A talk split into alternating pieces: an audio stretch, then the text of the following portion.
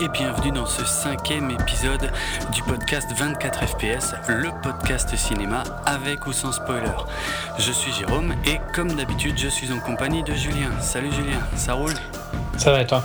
Ça va, ça va plutôt pas mal et surtout que bah, après avoir vu un Resident Evil, moi je suis toujours un peu remonté, je sais pas toi. J'entretiens une relation assez particulière avec cette série. On dirait. Hein. Parce que moi ça ne fait pas le même effet. Hein. Moi j'essaye de l'oublier. Ah ouais? Mais moi, bah, on va pouvoir de toute façon, je vais pas pouvoir euh, maintenir le secret bien longtemps. Hein. Je déteste euh, tous ces films. Mais tous, depuis le début, du premier euh, au cinquième qui vient de sortir. Mais ils ont chacun une petite nuance en fait. C'est à chaque fois pour des raisons différentes. Et c'est presque pour ça que je m'y intéresse quelque part. c'est qu'à chaque fois je vais les voir, parce que je les ai quasiment tous vus au cinéma en plus. Je vais les voir pour me dire, bon, qu'est-ce qu'ils ont fait cette fois? Mon Dieu, qu'est-ce qu'ils ont massacré? Ah là là. Et à chaque fois, et eh ben, mine de rien, ils arrivent à me surprendre. c'est impressionnant. Hein ouais, non, bah, mine de rien, ouais, c'est clair. C'est clair. Parce qu'on en reparlera peut-être, mais euh, quelque part, s'il y a bien une chose que je reconnais à cette série de films, c'est qu'ils ne se répètent pas. Il n'y a pas deux films qui sont pareils. C'est vrai qu'elles ont tous le... Bon, il y, y, a des points communs, mais c'est vrai qu'ils sont tous assez différents. Ouais, ils ont des styles euh, assez différents en général. Même si, à mon avis, je pense qu'ils ont fait un peu le tour là. Euh, c'est possible. Mais on va, ouais, non, mais t'as peut-être pas tort parce que je le pense aussi plus ou moins. En tout cas, je trouve que le, le cinquième est, est une version plus aboutie de ce qu'était le quatrième en fait. Donc c'est vrai que ça commence peut-être à tourner en rond. Euh, donc vous l'aurez compris, on parle aujourd'hui de Resident Evil Retribution, le nouveau film de Paul W.S. Anderson, on va dire Paul Anderson hein, pour faire ça. Le mauvais Paul Anderson. Ouais, le mauvais Paul Anderson, c'est vrai qu'il y en a un autre, bien que l'autre, Paul Anderson, je crois que j'ai vu aucun film de lui. Mais c'est un excellent l'autre, il a fait There Will, There Will Be Blood et tout ça. Ah bah ah oui, sinon celui-là je l'ai vu. Oui, oui, oui. C'est vrai, c'est vrai, c'était lui. Ouais, ça c'était pas mal. Mais en tout cas, c'est dans un style sacrément différent. Vraiment, oui. Donc on parle bien de la série de films euh, tirés de la série de jeux vidéo du même nom. Euh, série bah, des jeux vidéo euh, cultes, hein, s'il en est, je pense. Ouais. Attends voir le premier épisode, enfin le premier en jeu. 96. C'était 96, ouais. De Capcom. De Capcom, bien sûr. Bah, c'est l'une des sagas phares de Capcom. Hein. Je crois que euh, avec Street Fighter et Resident Evil, Capcom a de quoi assurer ses arrières encore pendant un petit moment, même si ben oui, enfin les deux, euh, bon Street Fighter je pense c'est toujours aussi populaire qu'il était, mais Resident euh, on sent bien que c'est vraiment plus que c'était quoi. Non. Alors qu'il était bon, c'est pas un des premiers euh, survival, hein, parce que un des premiers survival est. Alone in the Dark, a priori. Ouais, français. mais c'était quand même le grand public qui a découvert. ah ouais complètement. Complètement. Avec Silent Hill quoi. Et bon, les jeux ont énormément changé. Ils sont devenus beaucoup plus action. Ah mais bon, c'est pas, on va pas parler des. Mais c'est vrai que les, les, les, premiers Resident Evil, en tout cas les jeux, hein, euh, que ce soit Resident Evil, bon le Director's Cut qui est sorti en 97, en 98 il y a eu le 2, en 99 il y a eu le 3 Nemesis, en 2000 il y a eu Code Veronica. Et en 2002, il y a eu le 0, euh, qui celui-là est plutôt un épisode mineur. Euh, bien qu'ils soient, ils soient intégrés à, la grande histoire. Mais après, les, épisodes majeurs, euh, c'est le 4. Le 4 en 2005, le 5 en 2009 et le 6 qui est sur le point de sortir là en 2012. Donc. Ouais, ouais. Mais ouais, enfin, je trouve que 1 euh, et 2 étaient pas mal, 3 ça a commencé à pas trop aller, puis 4. 4 et 5. Euh. Bon, 4, il y a énormément de gens qui, qui aiment beaucoup, mais moi, je trouve déjà qu'il était un peu vieux euh, au moment où il est sorti. Ah ouais, oh non. Au niveau du, du, gameplay, tu vois, qui était très très rigide. Et alors le 5, bah, c'est encore plus marqué, quoi, parce que le gameplay a quasi pas évolué. Bah oui, mais surtout que là, on était passé à une nouvelle génération de machines. Effectivement, là, c'était plus choquant. Mais le 4 était quand même assez novateur euh, ouais, pour bah, l'époque. J'étais plus fan. C'était devenu trop action pour moi. C'était plus vraiment un survival. Ouais, et le 5 et le 6 sont encore pires, quoi. Donc, euh. Ouais, a priori, ouais. Bon, bon le, 6 c'est un peu moins rigide. Hein, par contre, il, comment, il s'est tiré en bougeant maintenant et tout ça. Waouh, incroyable. Incroyable. Bon, en tout cas, on va, bon, on va plutôt s'intéresser aux films. Hein. donc, euh, tous ces films. Alors, tous les films ne sont pas réalisés par Paul Anderson. Mais par contre, il les a tous coproduits, il les a tous écrits. Et il avait réalisé le premier, donc en 2002. Et ensuite, il avait confié ça à quelqu'un d'autre pour le, 2 et le 3. Il était revenu sur la saga en 2010 avec Resident Evil Afterlife. Et, euh, et, donc euh, cette année avec Resident Evil Retribution, qui est donc le cinquième de la saga, qui met en scène à chaque fois euh, celle qui partage la vie de Paul Anderson dans la, dans la vie réelle, hein, c'est-à-dire Mila Jovovich. Ouais puisque les deux se sont rencontrés euh, sur le tournage du premier Resident Evil en 2002. Qu'il aime bien d'habiller un petit peu comme. C'était Lilou, non? Oui, c'était Lilou Dallas. Ça me fait toujours penser à, Lilou quand, quand tu la vois dans son petit truc blanc. Quand on la voit à moitié à poil avec pas grand chose sur le dos, ouais, c'est clair. mais sachant que, bah, enfin ça, on y reviendra, mais c'était un rappel par rapport aux, anciens films aussi, en fait. Oui, je sais. Mais je trouve vraiment que ce, costume ressemble à ce comment se réveillait Lilou dans Le cinquième élément. Mais j'ai, pour avoir rematé tous les films, euh, oui, parce que j'aime euh, me faire du mal. pour avoir rematé tous les films Resident Evil récemment, effectivement, j'ai l'impression qu'elle a une scène de réveil comme ça, où elle est plus ou moins à poil et où elle souffre un peu, euh, dans quasiment tous les films. Hein, il me C'est mm. indispensable au film, je crois. Apparemment, ouais. Bon, en tout cas, euh, ça plaît à son mari, puisque c'est lui qui filme et qui met en scène. tant mieux, tant mieux pour eux s'ils s'éclatent comme ça. Alors, euh, je ne sais pas s'il est vraiment nécessaire de s'attarder sur euh, le pitch de Resident Evil Retribution. C'est la suite directe de Resident Evil Afterlife, puisque le film commence à l'instant exact où finissait Resident Evil Afterlife. Alors, tiens, ouais, je vais, tout de suite dire un truc. Euh, au niveau spoiler, évidemment, là, on va euh, d'abord donner notre avis très rapidement sur le film, sans spoiler, bien sûr, comme d'habitude. Euh, et ensuite, on passera à une partie beaucoup plus développée niveau, niveau spoiler, notamment. mais par contre, j'aurais voulu dire que, en ce qui concerne les quatre films précédents, on va partir du principe que vous les avez vus, donc on va aussi spoiler euh, dessus et euh, j'ai presque envie de, commencer tout de suite à spoiler dessus puisque voilà pour, pour dire où commence le De toute façon, sincèrement, hein, même si on vous spoil, c'est pas vraiment comme si les films étaient. Ah non, ouais.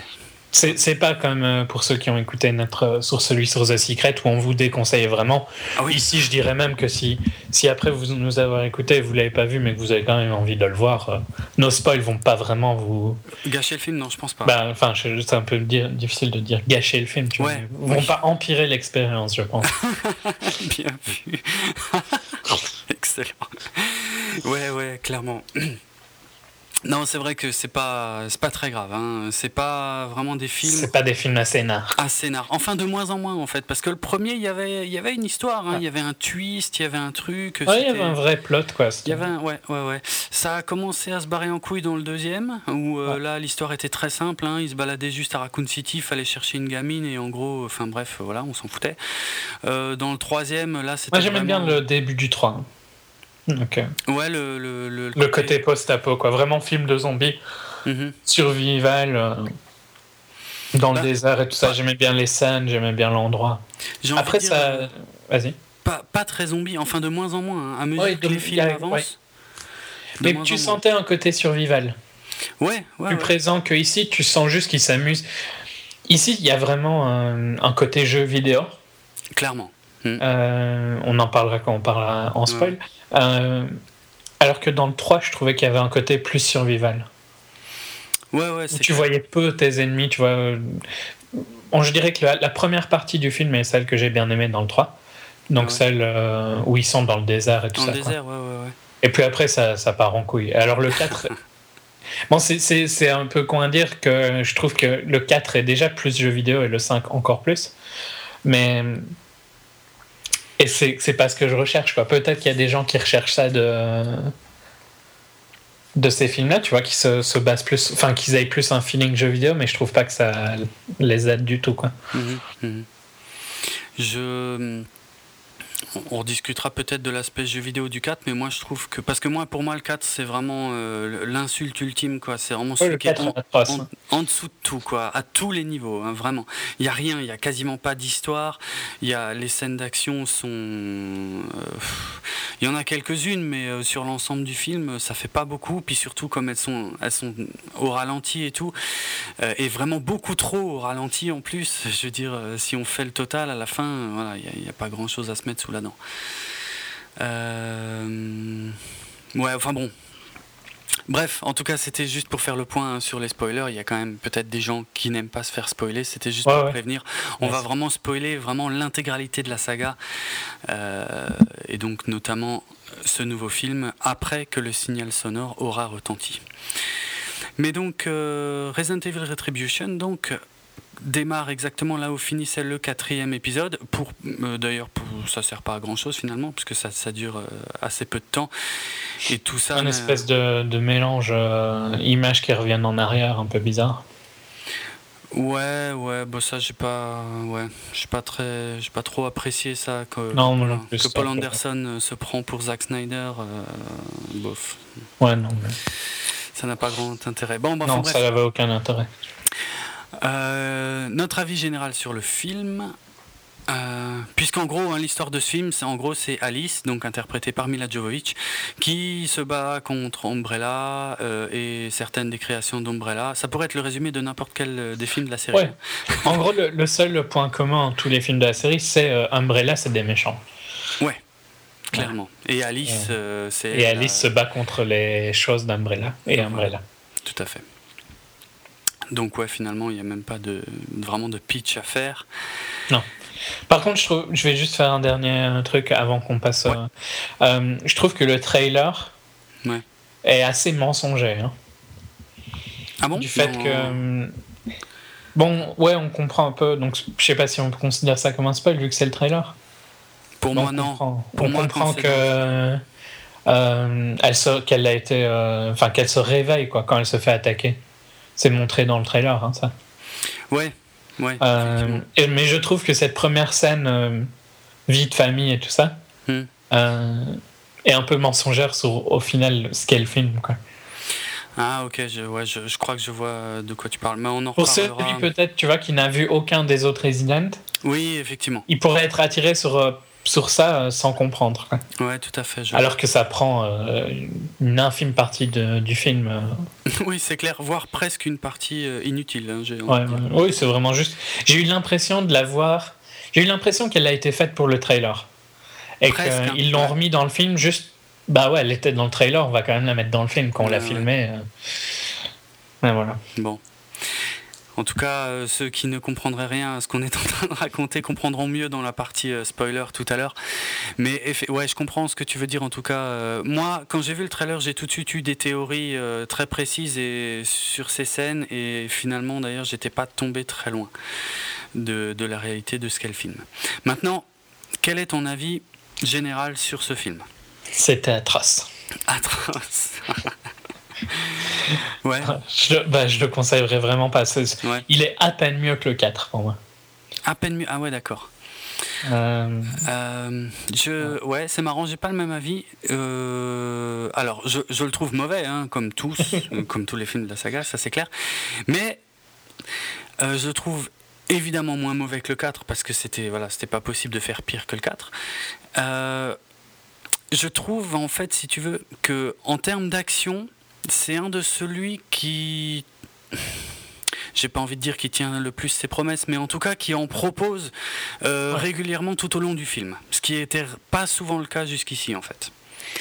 Ouais. Et alors, je, c'est peut-être le fait que je devrais pas, euh, je devrais peut-être pas les regarder, tu vois, du fait que euh, le style de l'action me plaît pas spécialement, quoi. Mais c'est vrai qu'elle est plus présente.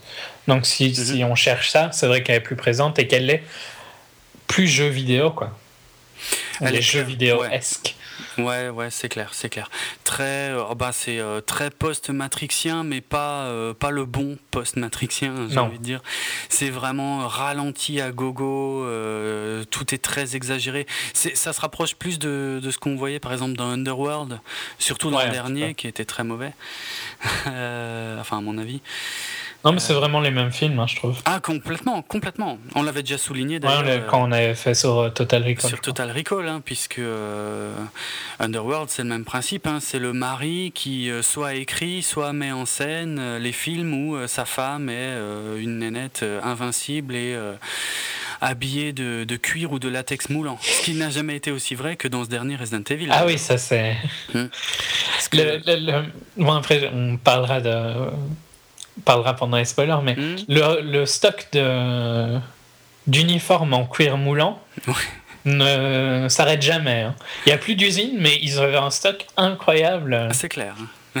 c'est clair. Bon, ce qui est, ce qui est vrai, c'est que Mila Jovovich change totalement de garde-robe euh, dans chaque film. Mais, mais là, franchement, dans celui-là, c'est vraiment Underworld plein pot. Hein. C'est, euh, Ouais, c'est vraiment très très Underworld. Ouais, ouais. Et disons que voilà, en termes d'action, c'est un de celui qui au moins se fout le moins de la tronche des spectateurs parce que au moins il y en a. Mais alors le scénario, mon Dieu, en fait, je, me demande presque si c'était pas mieux quand il y en avait pas, genre dans le quatrième film. Ben, je pense parce que tu as l'impression d'être encore plus pris pour un con. Ouais, clairement. Parce que non seulement en soi, ça tient pas tellement la route, mais en plus, euh, mis en parallèle avec les films précédents, c'est encore pire. Ça, tient encore moins la route. C'est une catastrophe. Ça se contredit à un point hallucinant.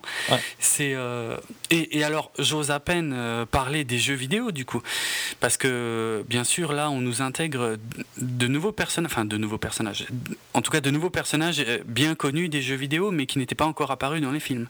Mhm. Et on fait même, je pense que c'est pas vraiment un spoiler non plus parce qu'on voit ça très bien dans la bande annonce, mais on fait revenir un un, grand nombre, d'ailleurs quasiment tous les personnages importants des films précédents. Ouais. Tous les personnages euh, qui sont morts dans les films précédents. ça n'a pas l'air de gêner. Hein. Non, c'est non, c'est bref. Donc euh, vraiment au niveau du scénario, c'est euh, waouh, c'est juste catastrophique. Mais vraiment, vraiment en dessous de tout, c'est du, enfin, c'est ouf quoi. Mais voilà, alors je sais pas, j'irai pas jusqu'à le conseiller parce que ça me, ça me fait mal quelque part de conseiller aux gens d'aller dépenser des sous pour voir un Resident Evil. Je peux pas. Mais, euh, mais niveau action, ouais, et puis pour se rincer l'œil sur Mila Jovovich, euh, c'est pas trop mal. Ah ouais, non, moi, je ne saurais pas le conseiller, sincèrement. Je trouve vraiment que c'est trop mauvais. Quoi. Bon, après, si vous avez vu tout, comme nous, si vous avez vu tous les Resident Evil avant, hmm vous savez à quoi vous attendre. Donc, euh, Ouais, en même temps. A priori, je pense. C'est pas, pas pire que le 4 hein, dans tous les cas. Donc, euh, non, c'est vrai. Voilà. Euh, si vous dites, bon, bah, ça vaut la peine pour voir quelque chose d'à peine mieux que le 4, allez-y. Mais je ne saurais pas le conseiller à quelqu'un.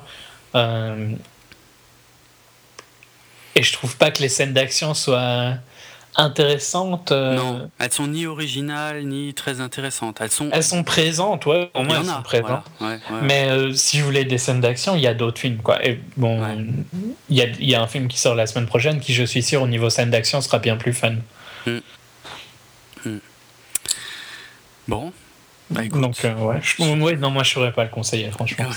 C'est vrai que moi je, je suis emmerdé. Je non, je le conseillerais pas vraiment, mais je dirais que avoir en DVD euh, une fois pour une soirée popcorn entre potes. Ouais, voilà, avec des amis et tout pour histoire de se marrer. Ouais, pour se fondre la gueule, ouais. Mais avoir tout seul. Euh, euh, Parce qu'il y a c'est pas un film qui est comique, mais ce qui est marrant, c'est qu'il y a eu allez, deux, trois scènes où j'ai éclaté de rire dans la salle. Mais c'est plus parce que c'est ridicule, c'était des, des, répliques ridicules et des scènes ridicules. Ouais. Où j'ai éclaté de rire. Quoi. Et je pense que ça dépend aussi méchamment de l'attitude qu'on a quand on va voir le film. Ouais, clairement. Euh, il faut vraiment y aller dans une attitude, ok, ça va être débile. Euh, ah ouais, ouais. Ah ouais, là, ouais. Si vous voulez un bon film, même, même, même juste un film moyen, alors ça va vous énerver encore plus toutes les conneries. Quoi. Ah, c'est sûr, bien sûr. Non, parce qu'à euh, côté de ça, euh, je veux dire, même euh, Expendables 2, c'était super sérieux, quoi. Franchement. Donc voilà. Un dernier truc que je voulais dire, c'est. Donc c'est pour ça que c'est même pas vraiment une déception pour moi parce que c'est exactement ce que je m'attendais quoi. Je mhm. m'attendais pas vraiment à mieux. Moi, j'avais lu que c'était un, un, peu mieux que le 4, donc je m'attendais un peu mieux que le 4. J'ai pas trouvé que c'était vraiment. Euh, c'est marginal hein, pour moi la différence. Euh, toi, ça ah d'avoir un peu plus plus. Ah ouais, quand même. Parce que le 4, excuse-moi, mais euh, le 4, pour moi, il y a, y a, une énorme scène d'action au début du 4 qui est mais vraiment énorme quoi où, il met le paquet à fond à fond à fond à fond et après pendant presque trois quarts d'heure du film, il n'y a plus rien. Tu te fais chier à mort, en fait. Et c'est ça que j'ai trouvé mieux dans celui-là, c'est que là, au moins, c'est presque en permanence, en fait. Ouais, ouais. C'est ce qui est presque, je trouve, fatigant. Oui, parce que ça se ressemble beaucoup d'une scène à l'autre aussi. Et puis c'est très sombre. Ouais, ouais. C'est un peu plus sombre que le 4, non? Euh, tu, euh, tu, parles niveau visuel? Ouais. Euh, oui et non. Euh, mais en même temps, dans le 4, il y avait tellement peu de scènes d'action à, proprement parler. Ouais, mais juste le film en général, je trouve qu'ici, il est fort sombre. Un peu, ouais, ouais, c'est vrai. Mais parce que dans le 4, il y avait des. Bah, il y avait la neige et tout ça, quoi. Plus de choses en extérieur, ouais, ouais. ouais. Mm. Euh, bon, voilà. Est-ce que tu l'as vu, en... tu l'as vu en 3D Non. Non, ok, moi non plus. Donc, mm. euh, il, paraît qu'elle. J'avais vu le 4 en 3D. Il paraît qu'elle est pas mal, quoi. Enfin, c'est de la 3D euh, débile, tu sais, avec l'épée qui vient près de toi et tout ça. Ouais, c'est ça. Mais effectivement, hein, même si vous le voyez en 2D, euh, vous verrez très bien quels sont les plans qui sont censés. Hein, on les voit à, fond la caisse. C'est de la 3D basique. Ouais, ouais. Mais bon, après, c'est. Je dirais que pour un film comme ça, c'est la 3D que tu es censé avoir. Quoi.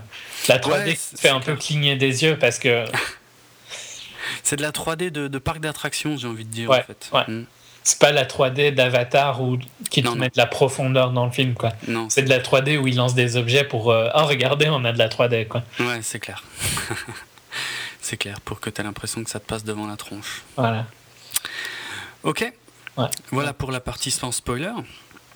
Euh, donc euh, bon bah si vous savez à quoi vous attendre éventuellement, hein, vous pouvez y aller. Sinon voilà, puis si vous détestez ces films euh, comme comme c'est mon cas, en tout cas, euh, ben ne vous faites pas de mal quand même. Hein. Je vous le conseille de voir plutôt ça en, DVD ou de voir même de le louer en DVD si ça existe encore près de chez vous. Bref. Allez, on fait retentir le signal sonore que voici et on passe à la partie spoiler où on va, je pense, démonter tout le film scène par scène. Euh... tu vas faire un peu plus parce que moi j'ai franchement euh, faut, faut que je me rappelle des scènes un peu, tellement ça. J'ai eu du mal à, à apprécier, quoi. Je m'énervais un peu dans la salle. ouais, d'accord. Alors, comme je le disais, ça commence donc exactement à l'endroit où terminait Resident Evil Afterlife, c'est-à-dire sur le tanker. Ouais. Euh, où, alors. L'Arcadia, je crois voilà, l'Arcadia, tout à fait. À la fin de, Resident Evil Afterlife, d'ailleurs, il y avait Alice, accompagnée de Claire Redfield et Chris Redfield, qui libéraient euh, plein de, gens euh, qui étaient habillés en blanc. Euh, après un combat euh, plus ou moins épique contre Wesker, hein, qui était euh, le grand méchant, hein, le, président d'Umbrella, hein, rappelons-le, dans, dans, les films, pas dans les jeux bien sûr. euh, Wesker qui se barrait en hélicoptère, hélicoptère qui explosait comme une grosse merde parce que quelqu'un avait mis une bombe dedans alors que personne n'était jamais passé dans la pièce où il y avait les bombes. Bref, je, je vais pas, je vais pas démonter le quatrième film, ça prendrait trop de temps. Euh, donc là, on reprend directement avec Alice sur le tanker qui se fait attaquer par la nouvelle grande méchante, à savoir euh, Jill Valentine, qui fait son grand retour puisqu'elle était déjà visible dans le deuxième film. Toujours interprétée par Sienna Guillory, donc euh, c'est vrai qu'on la reconnaît, on la reconnaît pas hein, en blonde non. par rapport au second film, mais c'est bien la même. Et donc elle débarque avec tous ses hélicos et il tire sur le tanker plein pot. Et là, tout de suite, là déjà, ça m'a gonflé, effectivement. Paul oui, parce que c'est flashback, flash forward. Euh, enfin, c'est même pas du flashback, flash forward, c'est reculer l'action, mais vraiment euh, mhm. frame par frame, quoi, quasiment. C'est ça, c'est-à-dire c'est à reculons et au ralenti, en fait. C'est juste histoire d'avoir un truc un peu visuel pour afficher les noms de tous les acteurs, euh, mais ça sert à rien. Moi, honnêtement, pendant que je voyais cette scène, je me disais, déjà, ça sert à rien parce que je suis sûr qu'on va revoir ça. dans, le, dans le bon sens. Dans le bon sens, dans un instant. Et j'ai pas été déçu, ça a été exactement ça. Donc déjà. C'est le euh, petit recap, quoi. Ils font toujours un petit recap et. Enfin, c'était vraiment chiant. Ouais, ouais, c'est clair. Ça, ça, a commencé mal, quoi.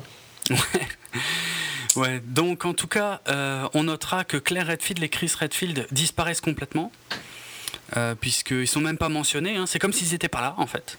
Et il n'y a que euh, Mila Jovovich, donc euh, Alice, qui est sur le tanker. Et il y a un hélicoptère qui se plante sur le tanker. bref, et elle tombe à la flotte. Elle tombe inconsciente. Et, donc elle a un.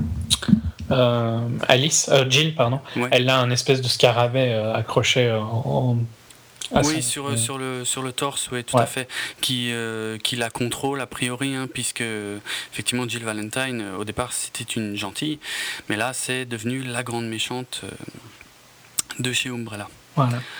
je voulais dire que d'ailleurs, Jill Valentine, elle était donc, on la voyait bien hein, à la fin du second film, elle était vraiment présente jusqu'à la fin du second film. Et dans le troisième et dans le quatrième, bah, elle n'était pas là. Elle avait un caméo dans euh, Afterlife. Oui, tout à la fin euh, du quatrième, elle avait un petit caméo justement quand on la voyait revenir vers le tanker. Mais euh, sinon, elle était jamais mentionnée. On ne disait jamais où elle était partie, pourquoi, comment. Enfin, disons que presque tous les films se suivent directement. Quasiment tous les films en fait commencent là où finissent, euh, finissait le précédent, sauf entre le 3 et le 2 en fait. La fin du 2 et le début du 3 n'ont strictement rien à voir. Ouais. Il y a une grosse période qui passe. Ouais, ouais, ouais. Bah, là où toute la Terre devient euh, désertique et euh, défoncée par les zombies, quoi, a priori. Ouais, ouais. Bon, en tout cas, donc, euh, Alice tombe à la flotte. justement, avant de parler de ça, je trouve ça assez bizarre que Umbrella, c'est euh, une critique euh, généraliste pour tous les films, mais le Umbrella est montré comme l'organisation la, plus puissante qu'il peut y avoir. Quoi. Oui. Et leur business, c'est de faire des armes, enfin, de faire plein de trucs, mais notamment des armes chimiques. Biologiques, ouais. Biologiques. Et le truc débile, c'est que ils ont plus de clients, quoi. Ils ont tué le monde.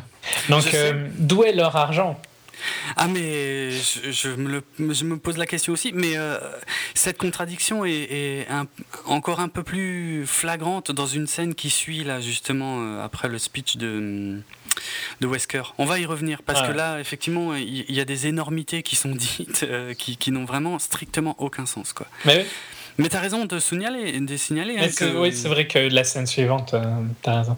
On en reparlera à ce moment-là. Ouais. Euh, donc ouais, on reviendra sur Umbrella, mais entre-temps, donc il y a cette fameuse scène dont on parlait tout à l'heure, celle qui était visible dans le trailer, où on voit Alice euh, qui se réveille. Donc ça, pareil, hein, dans tous les films, un gros plan sur son œil au moment qui s'ouvre, au moment où elle se réveille, à un moment ou un autre. là, en l'occurrence, elle a l'air plus jeune, mais en fait, euh, bon, rien ne dit qu'elle l'est vraiment, mais bon. Elle a les cheveux légèrement roux, alors qu'elle a quasiment maintenant les cheveux noirs hein, dans le film. Ouais. Elle a, bon, elle est à moitié à poil dans un pieu, euh, en sous-vêtements, bon, ça c'est un détail, mais euh, dans une maison tout à fait normale, un matin. Maison suburban, quoi. Hein. Ouais, c'est clair. Dans la banlieue, bah, a priori dans la banlieue de Raccoon City, même si on s'en rend compte qu'après. Ouais. Il y a son mari qui s'appelle Todd euh, qui la réveille. Alors on ne le voit pas tout de suite son mari.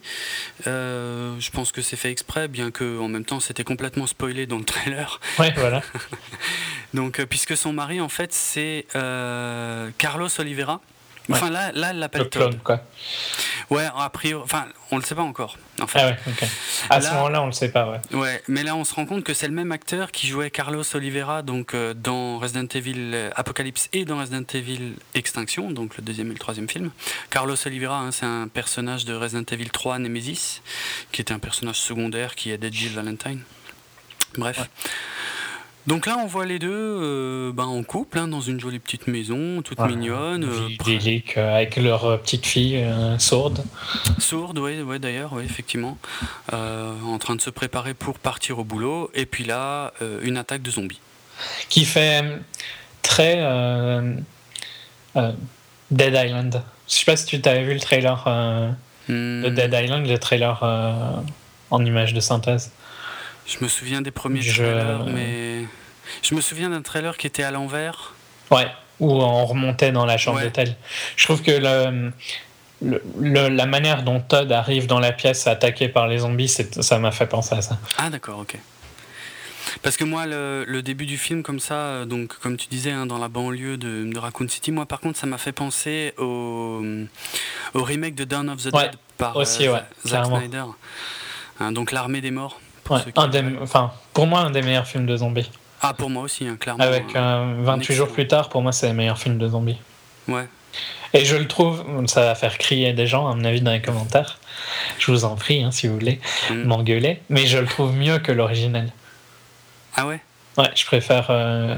Bah, c'est pas le même rythme, c'est pas le même style. Mais c'est vrai que celui de Snyder est vraiment, vraiment, vraiment excellent. Moi, je l'adore. Hein. Ouais, moi C'est un de mes films. Enfin, c'est J'aurais du mal à décider entre 28 jours plus tard et lui, mais 28 mm. jours plus tard, c'est pas vraiment des zombies, donc. Non, c'est un peu. Le bah, sujet du film est un peu différent. Ouais.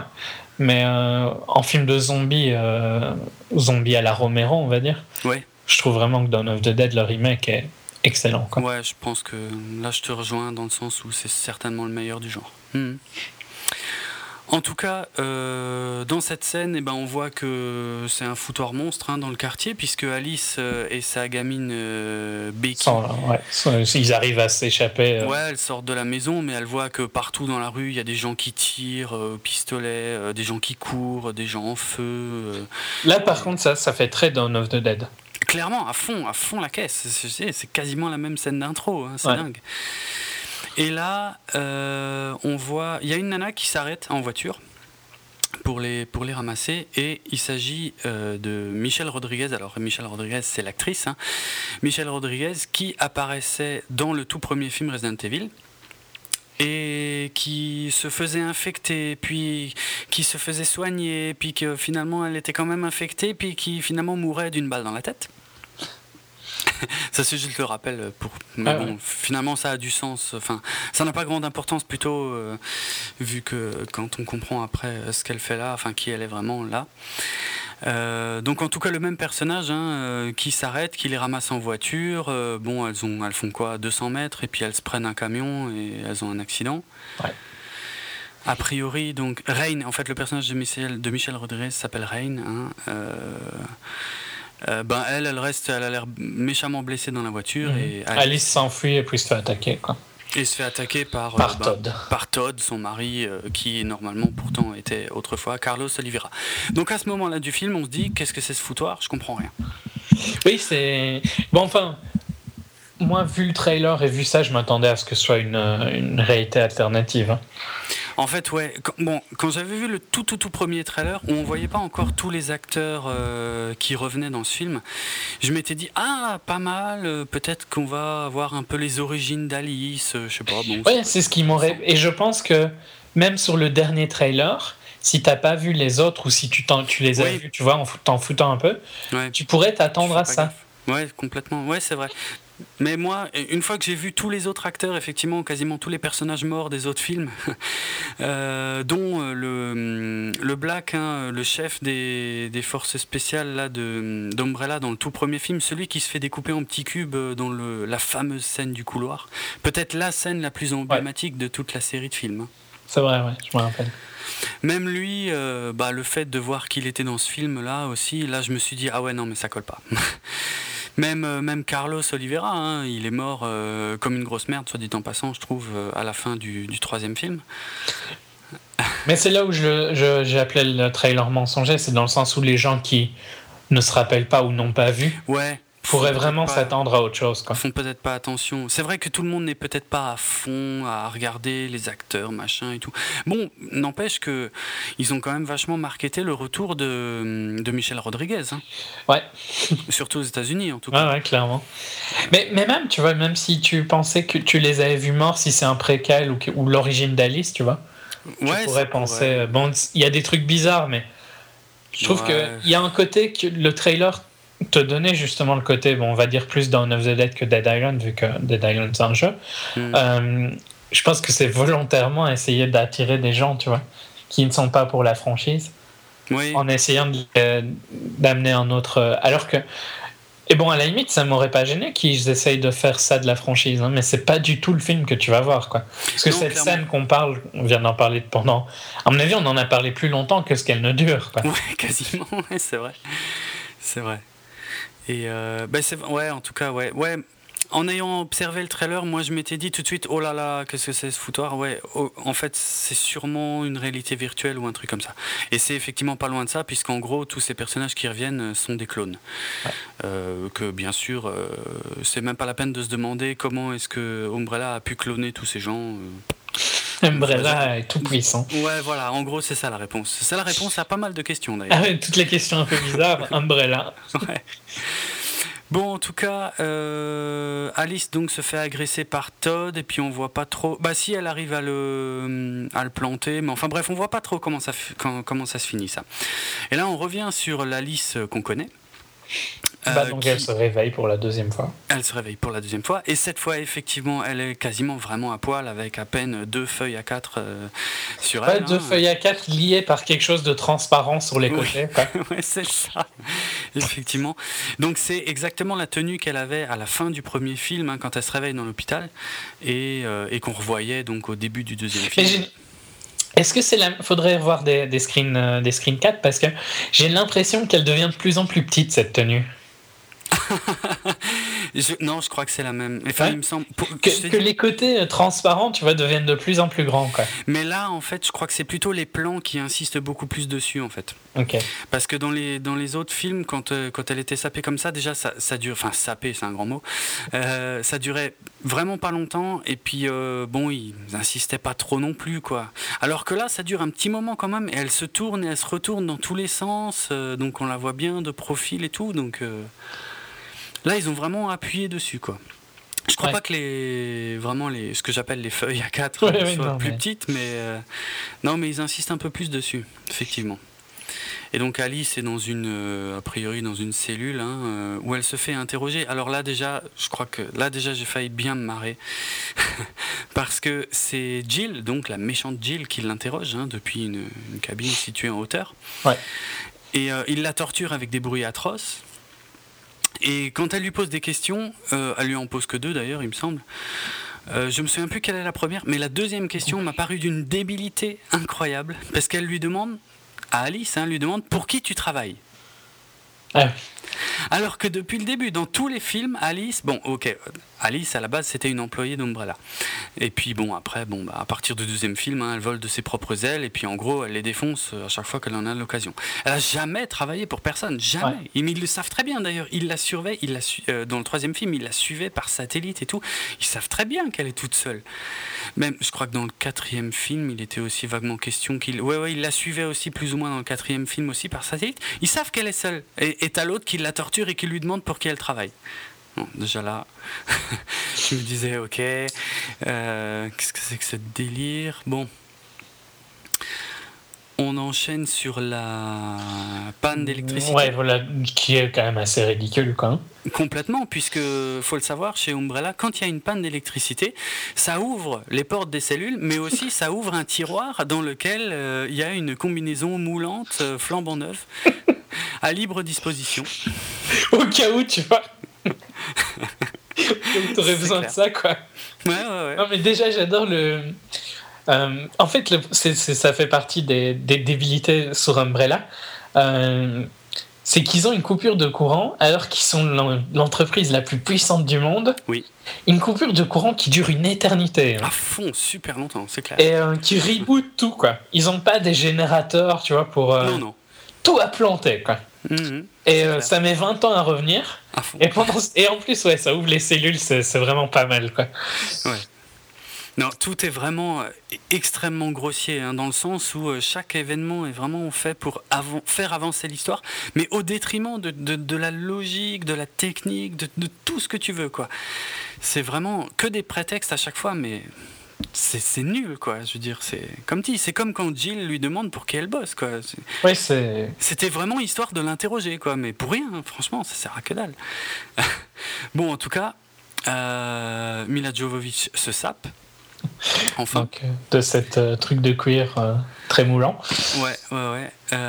bah d'ailleurs, moi, bon, perso, moi, je la préférais presque plus jolie avec sa, chemise à carreaux et son jeans hein, dans, le, dans la scène qu'on voit avant ça la rend plus. On, on, la voit tellement, euh, tellement forte, tellement presque inhumaine hein, depuis le début de la ben, saga. Je trouve qu'elle elle, elle, ressemble vraiment à Kate Beckinsale quoi maintenant. Dans Ah le ah style. ouais, là, euh, maintenant, ah ouais. Moi, je l'aimais bien dans, euh, dans le 3. euh, Enfin, je l'aimais bien un peu plus rose, un peu plus naturel dans, le, dans les, les précédents. Quoi. Dans le 4, elle était déjà quand même beaucoup plus sombre, il me semble. Oui, oui. Mais dans le 4, elle était. Enfin, en- moi, pour tout dire, dans le premier film, je la trouve très mignonne. Elle est blonde. Euh, elle est blonde, qu'est-ce que je raconte Elle est rose, non Elle est, ouais, enfin. euh, ouais, blonde, rousse, entre les deux. En tout cas, elle n'a pas les cheveux aussi sombres, euh, aussi foncés que, que maintenant. À partir du 2. Déjà, elle commençait à, à être sapée un peu n'importe comment et euh, bon, à être beaucoup moins mignonne. Dans le 3, moi honnêtement, c'est là où je la trouve la plus horrible. Ah ouais, que- attends, parce que j'ai peut-être un mauvais souvenir, mais dans le 3, elle n'a pas des, des vêtements un peu militaires? Ou c'est dans le 4 qu'elle l'avait? Extinction, c'est lequel encore? C'est le 3, c'est le 3. Ah, mais moi j'aimais bien son style dans le 3. Je sais pas, dans le 3, elle a, elle a les cheveux. Elle, elle a un long manteau. Ouais, euh, un long brun, manteau. crade. Elle a des espèces de porte-jartelles. Ouais, un porte euh, euh, avec une mini, mini, mini jupe ou short, je sais plus. mais- Là, c'est un short. Dans le, dans le 3, c'est un short. Ok. Et elle était en jupe seulement dans le premier, je crois. Euh, mais ouais, j'aimais bien le côté un peu euh, Old Ah West, ouais. quoi. Ouais, non, je sais pas. Elle avait l'air vraiment crado, moi, je trouve, dans le 3. je, je me suis pas accroché. Et, et dans le 4, euh, bof, c'était. Je sais pas. Là, elle était carrément over maquillée dans le quatrième et elle était, était aussi assez laide. Alors que là, je sais pas, elle- au niveau du visage, elle, elle a de nouveau un visage qui paraît un peu plus naturel. Mais alors, par contre, effectivement, la tenue. Et... La tenue est ridicule. hein. C'est la pire pour moi. là. Enfin, mais bon, j'aimais bien celle du 3. Donc, euh. Bah ouais, c'est le contre-exemple. Enfin, c'est pas le contre-exemple, c'est le contraire total de, de celle qu'elle avait dans le 3, ça Ouais. c'est clair. dans, dans le 4, je trouve que sa tenue était. Elle, elle allait vers celle de, de celui-ci, Complètement, ouais, ouais. mais avec des rappels du 3. Ouais, c'était un... ouais, t'as raison, c'est un peu un mix des deux, ouais. Mm, mm. Euh, mais alors, celle-ci, ouais, j'aime vraiment pas. Ça me fait vraiment penser à Kate Beckinsale, quoi. Ah là, c'est Underworld à fond. hein. Et puis en plus, euh, euh, comme dit Paul Anderson, il y va à plein pot. hein. Je veux dire, les, les gros plans sur son cul, il y en a. hein. Ah, Et les ralentis et tout. Et quand elle. il, sait, il sait ce qu'il vend, quoi. Ah ouais, ouais, clairement. Hein. Ils font pas, ils font pas les choses à moitié. En tout cas, une fois qu'elle est sapée comme ça, elle sort et elle Ah se retrouve à Tokyo. Ouais. Euh, Elle enfin, bat- dans- enfin, dans un Tokyo. On imagine que c'est Tokyo, quoi. Ouais, a priori c'est Tokyo, mais en fait, euh, je sais pas si tu te souviens, mais on, on- on nous refait euh, à l'identique en fait la scène d'introduction du troisième film justement. Ah non, je m'en rappelais plus. Si si, le troisième film commence comme ça en fait, où on voit des gens qui circulent euh, à Tokyo sous la pluie. Il y a une jeune fille au milieu qui reste immobile, et donc là on, on- on- on revit cette scène exactement, sauf qu'il y a Alice en plein milieu, et, mais que personne la regarde, tout le monde l'ignore. ouais. Et, euh, et la jeune fille immobile du milieu, du coup, euh, d'un coup se jette sur quelqu'un, le mort, et, euh, et à partir de là, voilà, ça part en, ça part en latte. Et bon, bah cette fois, Alice est en plein milieu. Donc ouais, ça, j'ai trouvé ça chelou aussi, hein, que hum, quelque part, euh, Paul Anderson refait des scènes. Alors le 3, c'était pas lui qui l'avait réalisé, mais bon, c'était lui qui l'avait écrit. Ouais. En tout cas, bon, niveau raccord, il faut avouer que c'est c'est bien foutu. Hein. On, on croirait, c'est vraiment la même scène, les mêmes acteurs, tout que- qu'au début du 3. hein. Mais après, est-ce- à quoi ça sert, franchement? Ça Parce que ça- que donc ils ont des. Euh, ils peuvent faire ça, quoi. Ouais, en gros, ça montre effectivement, ça on le comprend un peu plus tard au niveau d'Umbrella, mais ça montre que Umbrella peut recréer des scènes à l'identique. euh, effectivement, oui, ça sert peut-être à ça. Mais par contre, ça dure une plombe, hein, il y a plein de ralentis et tout machin. Et là, on a le premier véritable combat de Alice contre des, des zombies. Ouais. Euh, puisque d'ailleurs, quand d'abord, av- juste avant d'arriver à Tokyo, hein, quand Alice sort de la, de la cellule, euh, on nous refait le coup du, du couloir et du piège avec Et les du lasers. piège, ouais. Qui est- je trouve assez. euh, Je l'ai trouvé assez pathétique comme rappel. Oui, ça sert à rien. Ça sert vraiment à rien. Et euh, on sait bien qu'elle va passer. Enfin, il n'y a vraiment aucun, Mm, mm. aucun intérêt à ça. Et autant, bon, je peux comprendre celui de, de faire le rappel dans Tokyo, mais autant celui-là, je le trouve vraiment. Parce qu'il est même pas vraiment. Ils en profitent même pas, quoi. C'est juste euh, une Non, scène euh, pour passer, quoi. C'est clair. Et en plus, la, la scène originale des lasers avait déjà été recréée euh, quasiment à l'identique dans le quatrième film. Ouais. Au tout début, parce qu'il y avait aussi des- une histoire de clones. Mais là, c'était que des clones d'Alice, en fait, Ouais, ouais, à ce moment-là. c'est juste. J'ai oublié Euh, pas mal de trucs, moi. Enfin, tu les as revus il y a pas longtemps. Ouais, oui. Euh, donc là, Alice, en tout cas, euh, bah, commence à se battre contre quelques zombies à Tokyo, et puis elle retourne dans le couloir, et là, il y a une scène donc euh, qui dure super longtemps, quoi, avec moult ralentis. Voilà, hein, du, corps du combat corps à corps. Enfin, ouais, moi, je l'ai trouvé chiante à mort cette scène, quoi. Cette scène est beaucoup trop longue. Franchement, les, les, les ralentis sont abusés, quoi. C'est et ils n'ont surtout aucun sens, quoi. Je veux dire, il y a pas. Oui, c'est faire du ralenti pour du ralenti, c'est. C'est ça. Hein. À aucun moment, c'est ouais, c'est comme tu dis, c'est vraiment Matrix poussé à l'extrême. euh. Ouais, mais le, le mauvais, du Ouais, mauvais côté, le- quoi, ouais, je ouais. dirais. Le, le côté inutile, parce que on reproche beaucoup à un réalisateur comme Zack Snyder d'abuser de ralenti et tout, mais moi j'adore ce que fait Zack Snyder. Donc Zack Snyder, hein, c'est Dawn of the Dead, l'armée des morts dont on parlait avant, mais aussi, et bien sûr, 300, Watchmen. Surtout 300, hein, je dirais. Et surtout 300, ouais, au niveau des ralentis, je crois que c'est là que. que ça 300 s'est- qui bon, c'est pas le sujet, mais je trouve qu'il est assez mal vieilli. Ah ouais, Ouais. Ok. Mais bon, Bon, on en reparlera éventuellement euh, quand sortira le prochain Snyder. ouais. Peut-être on fera une récap. En tout cas, euh, là, on a une scène de combat très longue, euh, effectivement, au corps à corps, entre Alice et quelques zombies. hein. Euh, bon, ouais. Alors, pour rappel, hein, Alice, euh, dans le premier film, c'était une nana complètement normale. À la fin, ils la chopent et euh, ils lui font, on sait pas du tout ce qu'ils lui font d'ailleurs, mais euh, ils transforment ça en projet Alice. Ouais. Dans le deuxième film, donc là, c'est là que ça commence à devenir n'importe quoi de toute façon au niveau d'Alice. Et elle devient super balèze. Mais à la fin du deuxième film, ils la rechopent et lui refont des trucs. On sait de- toujours pas quoi d'ailleurs. Et là, elle devient mais tellement puissante que c'est un Jedi. hein. Ouais, non, mais, enfin, Parce que dans, dans le troisième film, Alice, c'est vraiment, c'est un Jedi, sérieux. Elle peut créer des champs de force, elle peut, euh, elle peut faire des trucs de fou. hein. Et au début du quatrième film, il y avait Albert Wesker qui lui faisait une picouse, euh, qui lui enlevait tous ses pouvoirs. Elle les a récupérés apparemment. Eh ben, euh, ben, a priori non. Bah, elle se bat quand même. Donc, Mais justement, c'est ça la, la- la stupidité que je voulais relever là-dedans, c'est qu'en fait, euh, de- depuis que Wesker lui a réenlevé ses pouvoirs au début du quatrième film, ça n'a rien changé du tout. Elle est toujours aussi monstrueusement balèze euh, au niveau des combats, quoi. Ouais, ouais. En tout cas, euh, peu de temps après ça, elle fait la connaissance de mince, j'ai perdu son nom. Ah, Ada Wong. Ouais. Ada Wong, euh, qui d'ailleurs est là en robe de soirée chinoise. Euh, bon, je vais y revenir dans un instant à cette robe de soirée, mais euh, donc Ada Wong, hein, c'est un personnage issu des jeux, hein, puisqu'elle était dans Resident Evil 2, où elle croisait la route de Léon, et euh, on la recroisait d'ailleurs de nouveau dans Resident Evil 4. Euh, Ada Wong, qui est interprétée d'ailleurs par une, une actrice chinoise, complètement inconnue au bataillon, en Occident en tout cas. Et là, euh, je pense qu'on on rejoint un peu le- la stratégie de hum, Expendables 2. De prendre une actrice chinoise, en fait, ça, ça, leur- ça permet de vendre le film en Chine, en fait. Parce que c'est devenu un marché super intéressant pour Hollywood, la Chine. Ah oui, je l'avais pas vu comme ça, mais c'est vrai que. Ah si, si, clairement. Parce que j'ai regardé, moi, bon, elle s'appelle Li Bingbing. Ouais, Bing Et Bing. euh, elle, a déjà fait, elle a déjà fait pas mal de films en Chine, en fait. Ouais. Donc là-bas, elle est bien connue, quoi. Mais, euh, mais chez nous, pas du tout, quoi. Et donc, euh, ouais, c'est clairement un argument commercial pour vendre le film en Chine. hein. Exactement comme. Mais ça m'a pas choqué. Ça m'a plus choqué dans Expendables du fait que Ada Wong c'est un perso qui existe et qui est euh, Oui, asiatique quoi. oui, oui, donc, effectivement. Hmm.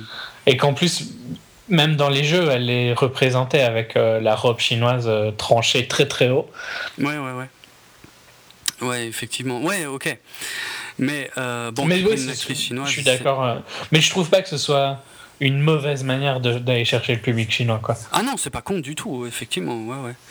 Ça, ça c'est clair. Et je le trouve euh, moins euh, mis dans ta gueule que dans Expendables. Ah ouais. Un, ouais, un peu, ouais, effectivement. Mais parce que là, c'est un personnage, comme dit, comme tu le disais, effectivement, qui, qui était comme ça dans le jeu, Voilà. quelque part. Ouais.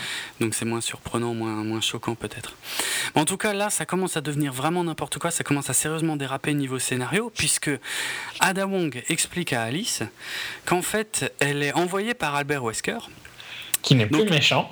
Alors ouais, c'est-à-dire Albert Wesker, hein, qui est mort. Donc, euh, non, non, dans qui a apparu d'être mort, mais il était. Ouais, sûrement. Mais justement, déjà, rien que ça, il explique pas. hein. C'est-à-dire, Ah euh, il explose avec son hélico à la fin du quatrième film, et là, il est de nouveau là, et euh, ils prennent jamais le temps d'expliquer quoi que ce soit. Non. Bon, en tout cas, il est là et c'est ouais, c'est le chef des gentils maintenant. Ouais, en gros quoi. Ouais, puisqu'il puisqu'il travaille envoie... plus pour Umbrella, c'est Voilà. Red Queen, donc un- une, euh, une intelligence artificielle.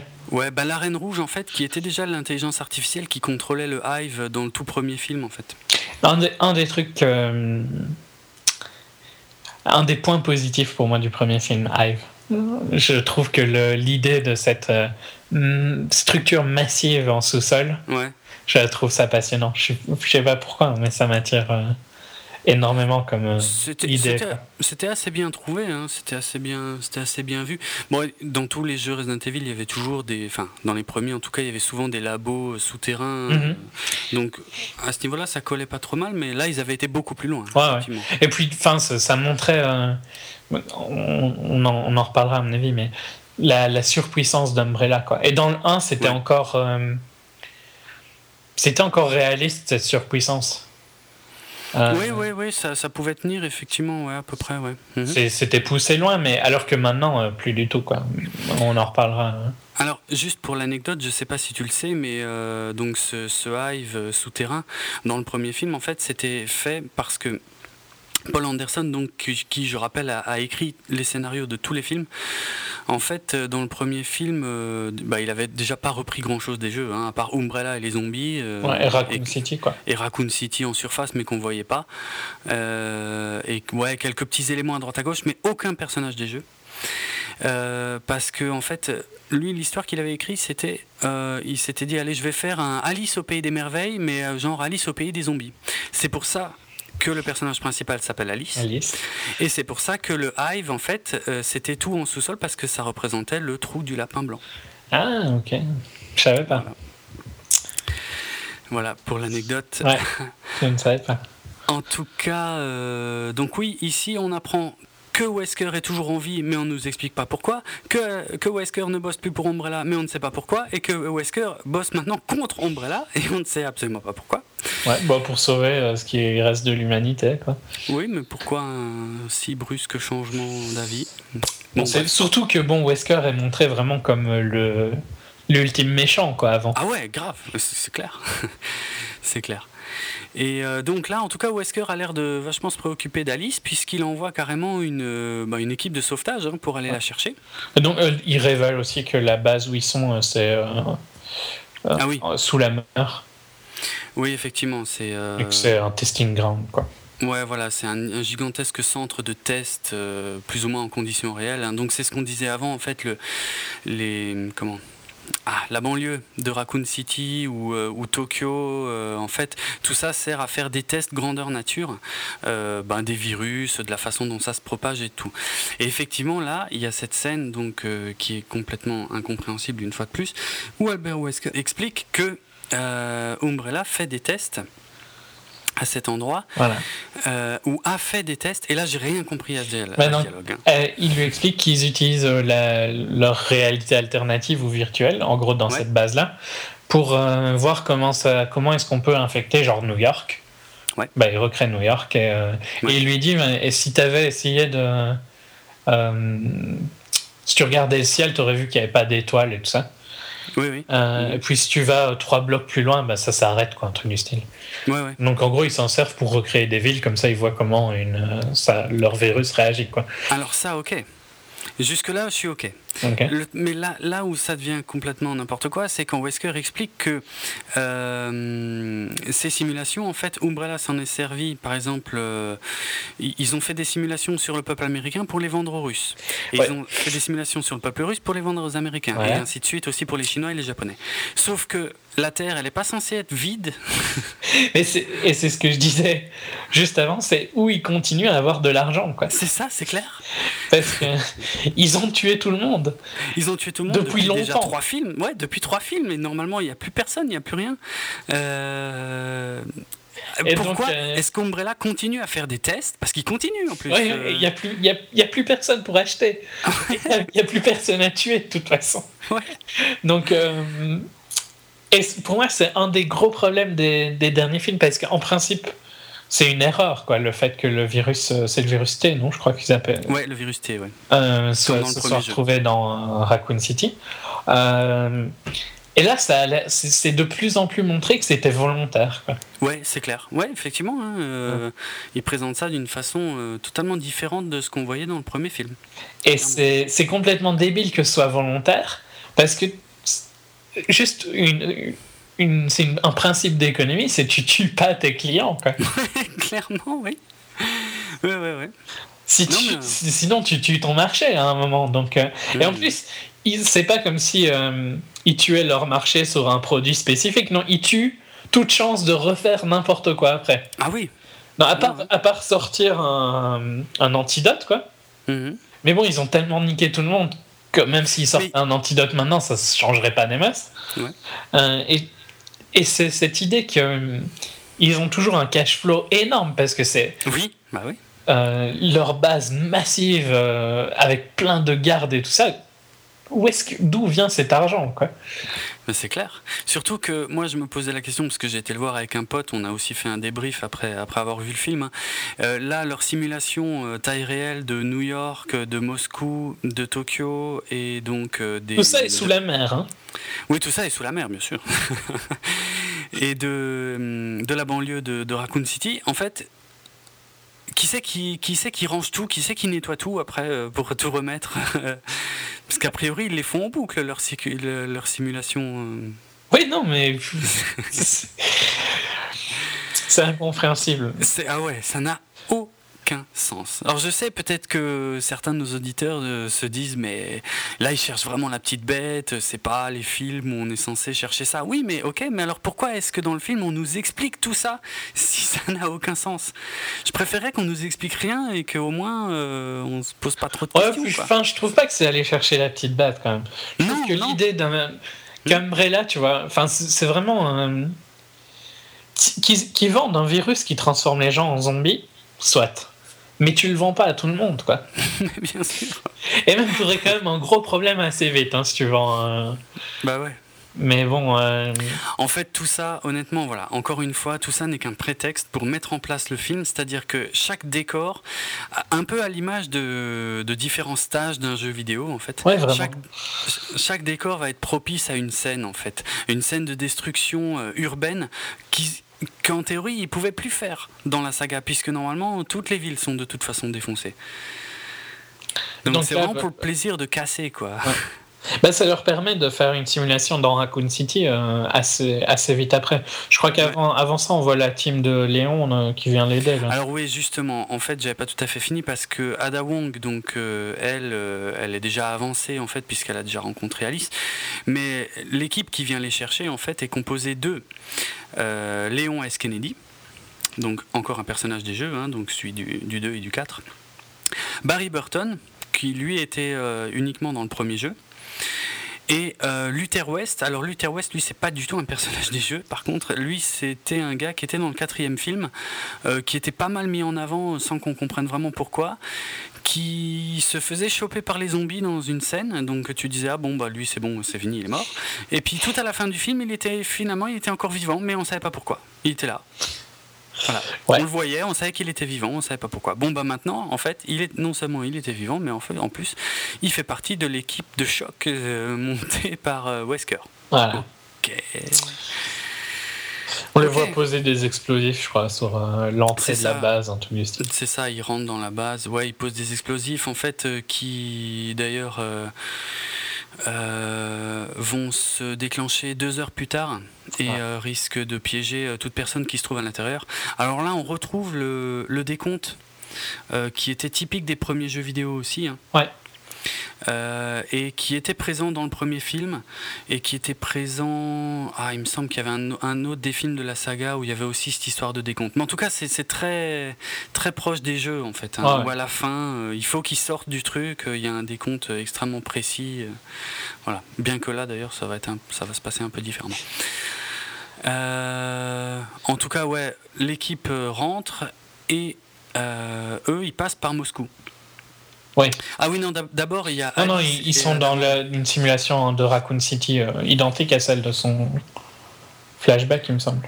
Non, en fait, ils sont censés se rencontrer tous à Raccoon City.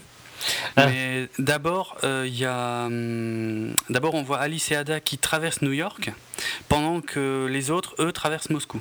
Ouais, et, chacun... et quand ils traversent New York, ils se font attaquer. Et alors là, je trouve vraiment c'est purement jeu vidéo. Quoi. Ouais, mais alors cette scène est vraiment minable. Hein. Moi, j'ai trouvé qu'elle servait à rien du tout. Non, elle sert à rien. Donc, ils se font attaquer par deux euh, Axemen. Les Axemen, ouais, en fait, c'est, euh, c'était des personnages qui étaient déjà dans le quatrième film, mais surtout qui sont issus de Resident Evil 5. Donc, c'est, ces espèces de bouchers euh, gigantesques et qui sont bien plus gigantesques ouais, dans le jeu d'ailleurs. Oui, parce que dans le jeu, ils sont gros, mais pas à ce point-là, il me semble. Ouais, pas à ce point, non, non. Euh, parce que j'ai pas fini le jeu, mais j'ai quand même vu des parties, quoi. Mm. J'ai testé des parties. Mais. Et ils manipulent des haches assez énormes. Ouais, massives. Hein. Ah ouais, plus que massives. Euh, des haches qui traînent au début. Ouais. Euh, mais qui par contre ne sont pas du tout lourdes, trop lourdes pour lancer avec une précision euh, ah, extrême. Hein. Donc les trucs que tu te dis, ils arrivent à peine à soulever tellement c'est lourd, tu vois. Mais hmm. non, ils te la balancent. Euh. Ah ouais, dans, dans, tous les sens. Hein. Ils la font tourner, ils la font. Ça passe toujours à 2 mm d'Alice. Au ralenti, évidemment, au cas où on n'a pas bien vu.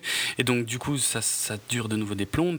D'ailleurs. Euh... c'est vraiment le côté jeu vidéo, les, les petits boss, quoi. Ouais. Ouais. Trouve pas? Bah, je sais pas, moi j'étais un peu déçu parce que euh, dans le quatrième film, euh, il y avait un de ces gars-là aussi, euh, dans la scène de la douche, où il y avait une, scène de baston hyper, hyper, hyper ralentie aussi, où il y avait Alice et Claire d'un côté et donc un de ses Axemen de l'autre. Et je, trouvais que c'était un peu une redite, quoi, parce que c'est un peu pareil, hein. elle passe en dessous de la hache. Ouais, puis enfin, c'est, tu vois ce qui va se passer bien avant que ça se passe, quoi.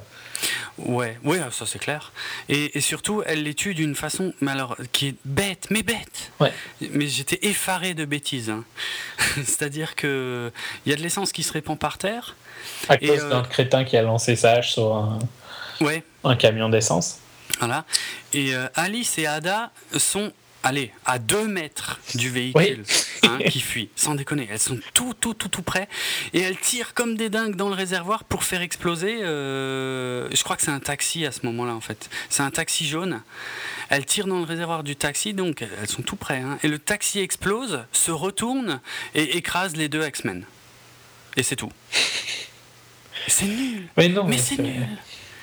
C'est franchement. Le, final de ces personnages est assez ridicule. Il est minable. Minable. Non, mais c'est ça, enfin, c'est tout le film, mais assez minable dans tous les cas. Mais c'est clair. Euh, ouais, l'idée qu'elle elle tire vraiment quoi. Elles sont, moi, je pensais que ça allait exploser, mais elle tire vraiment dans une distance où tu. Bon, déjà. Euh, je me disais, mais pourquoi elles foutent pas le feu, quoi, tout court? Oui, oui, c'est clair. C'était, oui. Euh, mais non, elle, euh, elle tire comme des grosses débiles. Euh, ah en étant à 2 mètres du truc, quoi. Hein. Ah ouais, hein, clairement, c'est fou, c'est fou, c'est dingue. Et donc, ça retourne la voiture, ça explose les deux Axemen, mais elles, elles ont rien. Mais même pas une trace de brûlé, rien. Ouais, non, vraiment tranquille, quoi. Un peu mieux maquillé qu'avant. Ouais, limite, ouais. Ah tiens, j'en profite pour revenir du coup sur ce que je voulais dire au propos de la, robe d'Ada Wong. Hein. Ouais. Mais en fait, j'avais jamais, j'avais rien vu d'aussi débile depuis le film Street Fighter avec euh, Jean-Claude Van Damme, où euh, Chun-Li à la fin du film euh, mettait son costume de Chun-Li celui des films, mais qui avait l'air de sortir d'un, d'une boîte de déguisement, tu vois, pour carnaval. Et oh, c'est pas à ce point pour Ada Wong, mais honnêtement, qu'est-ce qu'elle fout en robe de soirée hyper fine, hyper. En soie légère, en soie, voilà, merci. Tranchée jusqu'à presque la poitrine hein, sur les côtés. Ouais, c'est clair. Alors qu'elle fait partie d'une équipe d'intervention spéciale. Je sais bien que c'est son costume dans le jeu, mais elle pourrait l'avoir genre une, je sais pas, 30 secondes, tu vois, histoire d'assurer la liaison. Non, elle l'a pendant tout le film. Ah ouais. Alors qu'elle fait partie ouais, d'une équipe d'intervention. Autant Léon Kennedy et Barry Burton sont habillés exactement comme ils le sont dans les jeux. Ouais, mais bon, c'est logique quoi. Mais là, ça se tient ça se tient parce qu'ils ont des tenues qui tiennent un peu chaud et tout, et c'est des trucs, euh, voilà. Militaires un peu. Un peu militaristes sur les bords, ouais, effectivement, et. Euh, bref. Bref, bon. Faut pas trop chercher les problèmes. Non. En tout cas, pendant ce temps-là, justement. enfin, on sait bien pourquoi elle a ça, quoi. C'est vachement. Oui, euh, clairement. révélateur et tout ça. Ouais, mais et, tu sais quoi dans le, dans le deuxième film, Euh, tu sais, il y avait Jill Valentine, elle avait la tenue qu'elle porte dans Resident Evil 3 Nemesis. Donc euh, la mini-jupe noire, tu sais, avec le petit haut bleu. Et c'est très discret hein, au début du deuxième film, mais on voit la raison en fait euh, pour laquelle elle est sapée comme ça. Parce qu'on on la voit rentrer chez elle en fait en talons hauts elle enlève juste ses talons, donc là tu te dis, elle, revient d'une soirée ou quelque chose, et là il y a une alerte radio qui dit ouais, Raccoon City est en feu, c'est le, bordel et tout, machin, ah on a besoin de tout le monde. Et elle repart direct, elle, enfile juste des bottes et elle repart direct. Et ça justifiait sa tenue, quelque part, qui était en décalage. Ouais, ouais mais qui était celle du jeu, mais qui était en décalage avec celle de tous les autres persos. Alors là, là, ils prennent même plus la peine de faire. Oh, ils s'en foutent maintenant. C'est bon, hein, on vous les met pas habillés, comme ça vous êtes contents. Ouais. Nous faites pas chier avec les raisons, quoi. Mhm. Ouais, en gros, c'est ça.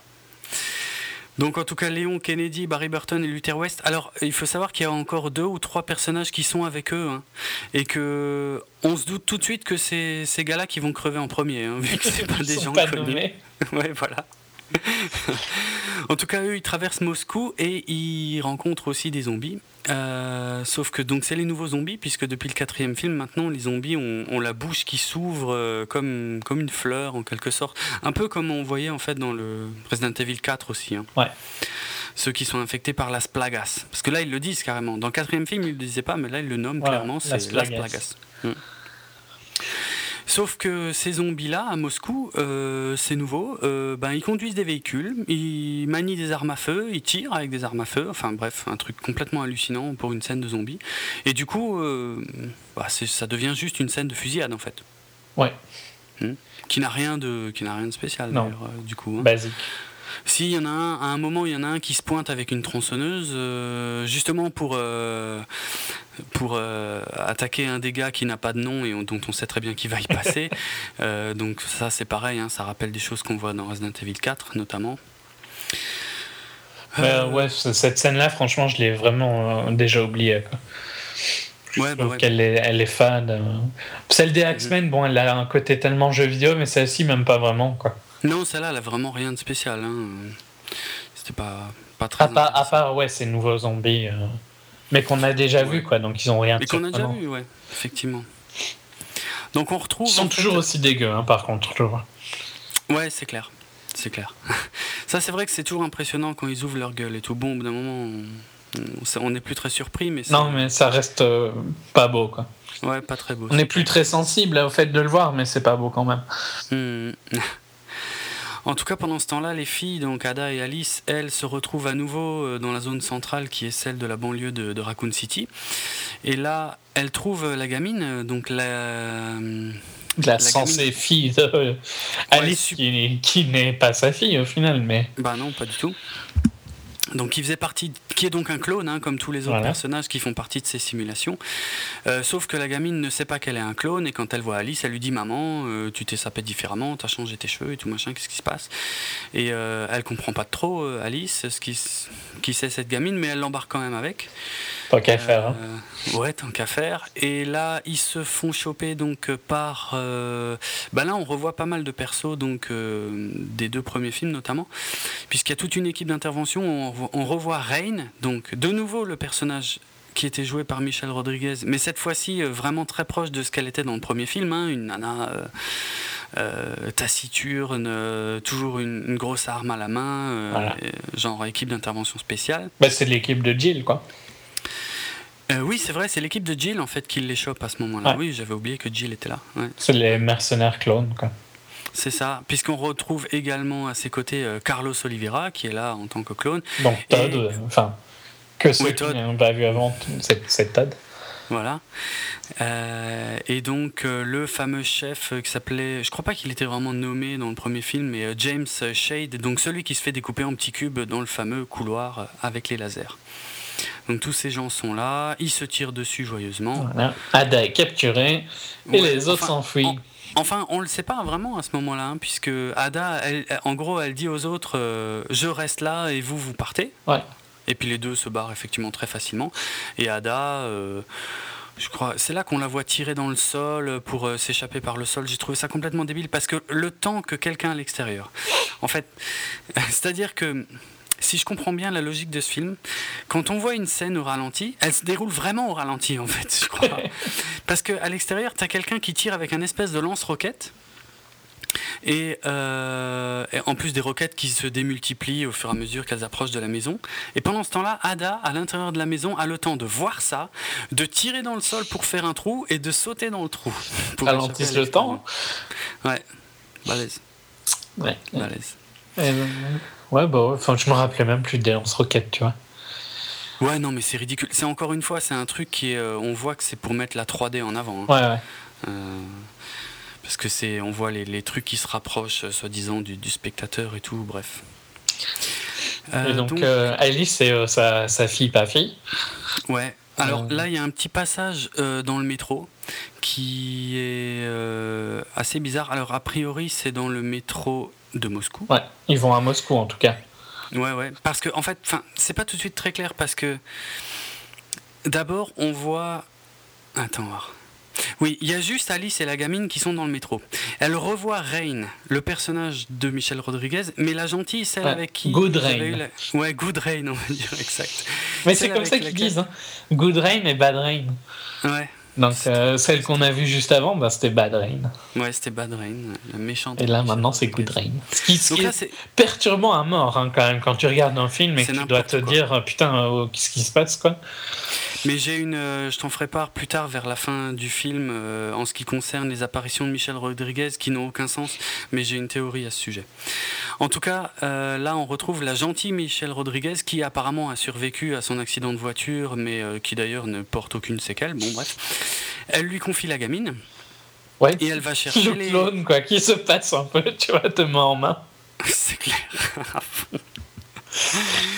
Et, euh, et, Alice va chercher les mecs qui sont en difficulté euh, à Moscou, qui sont d'ailleurs en difficulté avec. Attends, le liqueur géant, c'est là déjà? Euh, Je sais plus. Non, il me semble que c'est. Je pense, il me semble qu'ils s'échappent des, des zombies intelligents euh, et ils vont dans un, ils vont vers un sous-marin.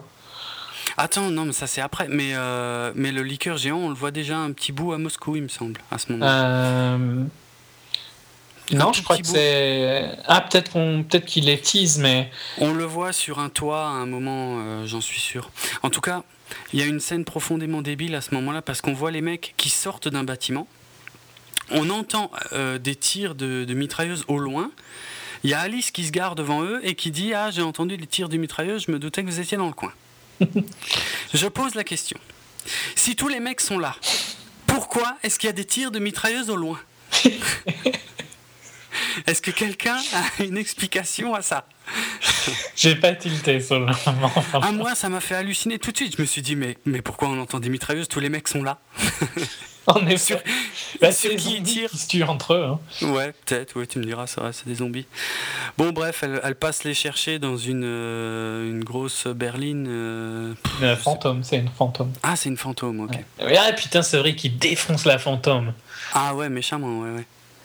Bah, si, ouais, si, si, il y a le liqueur à ce moment-là. puisque ouais, y a, le liqueur apparaît à ce moment-là.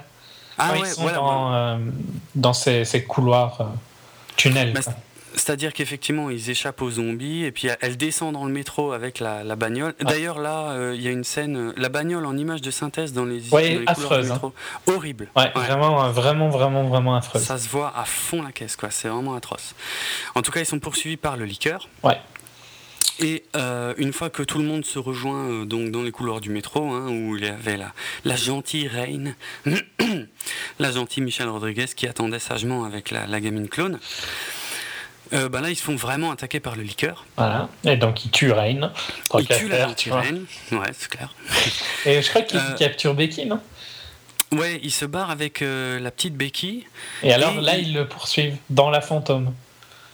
Il me semble. Ah non, non, non, non, non, non, la fantôme, c'est déjà fini. Ah, c'est fini la fantôme Ouais, ouais. Là, ils sont, là, ils sont en fait euh, au pied d'un ascenseur qui va les mener au, au sous-marin, déjà. Ah, putain, c'est bien. Ouais, ok. Non, non, la, la, la, bagnole, ça dure pas longtemps. Hein, la bagnole, c'est d'abord dans, dans les rues de Moscou, puis elle descend dans le, dans le, métro. Dans le métro, et elle, elle, pète quelques trucs dans le métro, et après. Elle euh, survit bien. Hein. À tu t'essayes de faire pareil, ça passe pas. Hein. Non, je pense pas, c'est clair. C'est clair. Et effectivement, il pense avoir échappé au liqueur parce qu'ils lui font tomber des échauffages dessus. quand ils sortent de la voiture. Et, et, là, donc, elle rejoint Rain et la petite. Ils vont au pied de l'ascenseur. Et là, le liqueur revient, met une grosse baffe à Rain et la bute, prend la petite et se barre avec. Et met aussi une grosse claque à Barry Burton, qui, en français, d'ailleurs, je sais pas, tu l'as vu en VF ou en VO VO. En, français, Barry Burton, il, dit un truc magnifique. On a éclaté de rire avec mon pote dans la salle de cinéma parce que tu le vois assis, tu sais, assez grièvement blessé. Il regarde les autres, il dit Je me sens pas très bien. Vraiment avec l'air con et tout. On a, on a éclaté de rire. et donc là, alors là, il y a une fusillade puisque Jill Valentine est sur leur trace et euh, en fait, Alice se barre pour récupérer la petite. D'ailleurs, ils ont une espèce d'engueulade à ce moment-là. Hein, euh, et c'est là que Alice sort l'un des trucs les plus cons du film parce qu'en gros, elle dit Mais cette petite a plus d'importance que moi. Et là, je pose la question une nouvelle fois, mais d'où cette gamine de merde qui n'est qu'un clone a plus d'importance qu'Alice, qui est la seule le, personne, le personnage central, quoi. Le personnage central, la seule chez qui la mutation de virus T s'est bien passée. Euh, d'où cette gamine qui sort de nulle part a plus d'importance. En fait, c'est juste, ouais, en gros, Alice. Euh, elle se prend un peu d'affection pour la gamine parce que la gamine croit que c'est sa mère, quoi. Ouais. Et ça, euh, je, sais pas. Je, sais que Mila Jovovich a eu euh, son premier enfant de Paul Anderson il y a quelques années. Je sais plus si c'était en troisième et le quatrième film ou entre le quatrième et le cinquième, mais je suis sûr qu'il y a un peu de ça en fait, tu vois. Ah, qu'ils ont remis là-dedans. Parce que ça n'a aucun sens. Ouais, non, mais de toute façon, c'est débile le, traitement de cette fille qui n'est rien, quoi. Elle n'est rien. D'ailleurs, pendant qu'ils s'échappent du liqueur, enfin qu'ils essayent d'échapper au liqueur, il me semble qu'ils voient leur clone, non? Plus tard, un peu plus tard, effectivement, il traverse l'usine de clones. Donc là, je veux dire, si elle perdait la gamine, elle pouvait en prendre 10, quoi. Sérieux Il y avait tout ce qu'il fallait, quoi.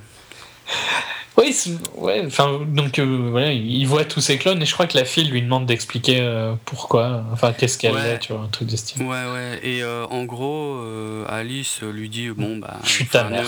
Ne, regarde pas, je suis ta maman. Voilà. voilà. Hop, comme ça c'est réglé, c'est expliqué. Il y a juste une scène aussi qui est quand même vraiment ridicule, encore une fois avec Barry Burton. Euh, alors Barry Burton, ce que j'ai bien aimé, euh, puisque eux ils font face dans le couloir donc à l'équipe de, Jill Valentine hein, qui sont en train de les canarder morts. Il y a Barry Burton qui, qui était grièvement blessé, mais qui là euh, se relève. Et en gros, il dit aux autres barrez-vous tous, euh, je m'en occupe. Ok. Il sort un énorme pétard, et ça, c'est comme dans le premier jeu, hein, puisque dans le premier jeu, c'est lui qui avait le magnum, et c'était chez lui que tu récupérais le magnum.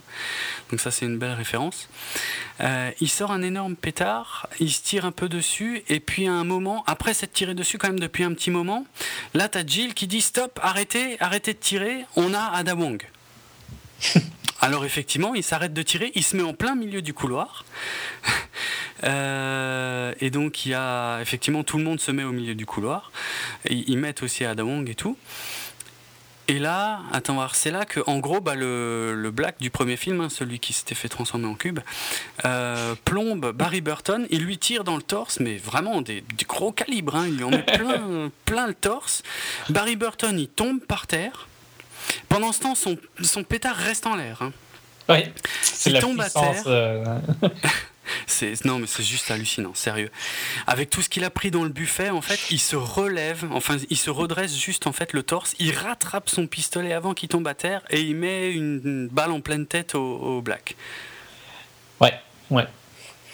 Aucun, aucun sens. Non, mais ouais. Aucun intérêt. c'est n'importe quoi. N'importe quoi. Mais je me rappelle plus. C'était avant qu'ils explosent euh, le. C'est plus ou moins à ce moment-là en fait que, que, ça explose, effectivement. Et que, ouais, parce que Alice bute le liqueur, euh, récupère la gamine, effectivement, ils, traversent la. Ils détruisent l'usine de clones, il me semble. Et ils font, ils font tout sauter, et effectivement, là, on voit que tout est. On voit New York, enfin Times Square, hein, qui se fait euh, noyer, puisque, bon, en fait, c'est la flotte qui est à la surface, enfin la flotte de la mer, en fait. Hein. oui, ils sont dedans. Quoi. Ouais, qui, qui, commence à couler dans toute l'installation pendant que eux sont en train de, de se barrer. Quoi. Voilà. En gros. C'était donc ils se retrouvent tous à la surface euh, entre potes, euh, enfin sauf ceux qui sont morts dedans quoi. Mais bon, ils n'étaient pas importants. A priori, à ce moment-là, a priori, tous les méchants sont plus ou moins morts, euh, Adam Wong comprise, hein, Ouais, que avec, hein. faire, hein. et tous les gentils sont à l'extérieur. Donc tous Ouais. les gentils là qui se résument plus euh, à Luther West, donc toujours ce, ce survivant du quatrième film qui ne sert strictement à rien. Euh, Léon. et Léon. Kennedy, Et euh, Jill et Becky. Euh, pas Jill, non, pas- euh, Alice, Alice et et Becky. Ouais. Et D'ailleurs, Ouais, Juste encore un, un détail qui m'a choqué. Je crois, juste avant qu'ils sortent de l'installation, il y a un dialogue entre Alice et Léon Kennedy. Et euh, on voit pas à qui elle parle en fait à ce moment-là, puisqu'on entend sa voix. Euh, et pour moi, elle parlait à Luther West, puisqu'elle l'avait connu dans le quatrième film. Mm. Et en fait, on se rend compte qu'elle est en train de parler à Léon, comme s'ils se connaissaient depuis longtemps, et elle lui dit Ah, euh, tu bosses pour Wesker maintenant? Euh, Puis l'autre, tu dis Bah ouais, écoute, ouais, machin. Alors qu'on n'a jamais entendu parler de Léon avant. Je veux dire, il y a, il y a- Oui, parce que je- on l'a pas dit, mais il a- n'y a, aucune explication au fait que Léon et Barry Burton fassent leur apparition dans la saga. hein. Ils sont là. Ils sont là, quoi. Ils sont là, c'est tout. Tout comme euh, Claire Redfield faisait son apparition dans le troisième film. C'est pour euh, dire de mettre des trucs du jeu vidéo, quoi. Clairement, ouais, c'est- du fan service. hein. complètement. C'est clair. Même si je suis même pas sûr que les gens qui vont voir Resident Evil, c'est vraiment des joueurs du jeu vidéo. Non, je pense pas. hein. Enfin, je- j'espère pas pour, euh, pour les joueurs. non, mais effectivement, je pense qu'aujourd'hui, c'est devenu deux publics euh, différents. Mais je pense pas qu'ils ont compris ça, hein, eux, par contre. Je pense qu'ils pensent toujours que c'est quand même fort. La preuve, c'est que c'est le plus jeu vidéo des films, alors Ouais. que je pense pas que c'est le public qui allait voir. euh, qui a bien aimé le 4, par exemple. C'est pas spécialement ce qu'ils cherchaient, quoi.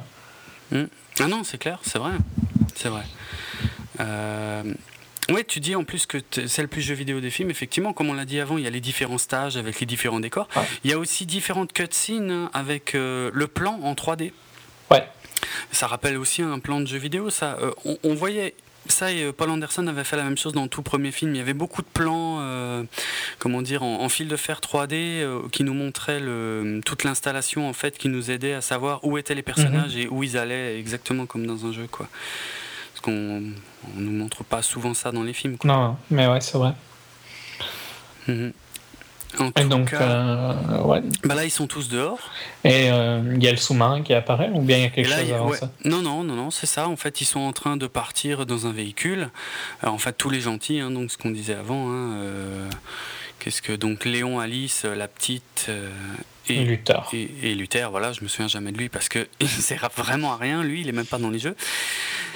Et effectivement, il y a le sous-marin qui fait son apparition.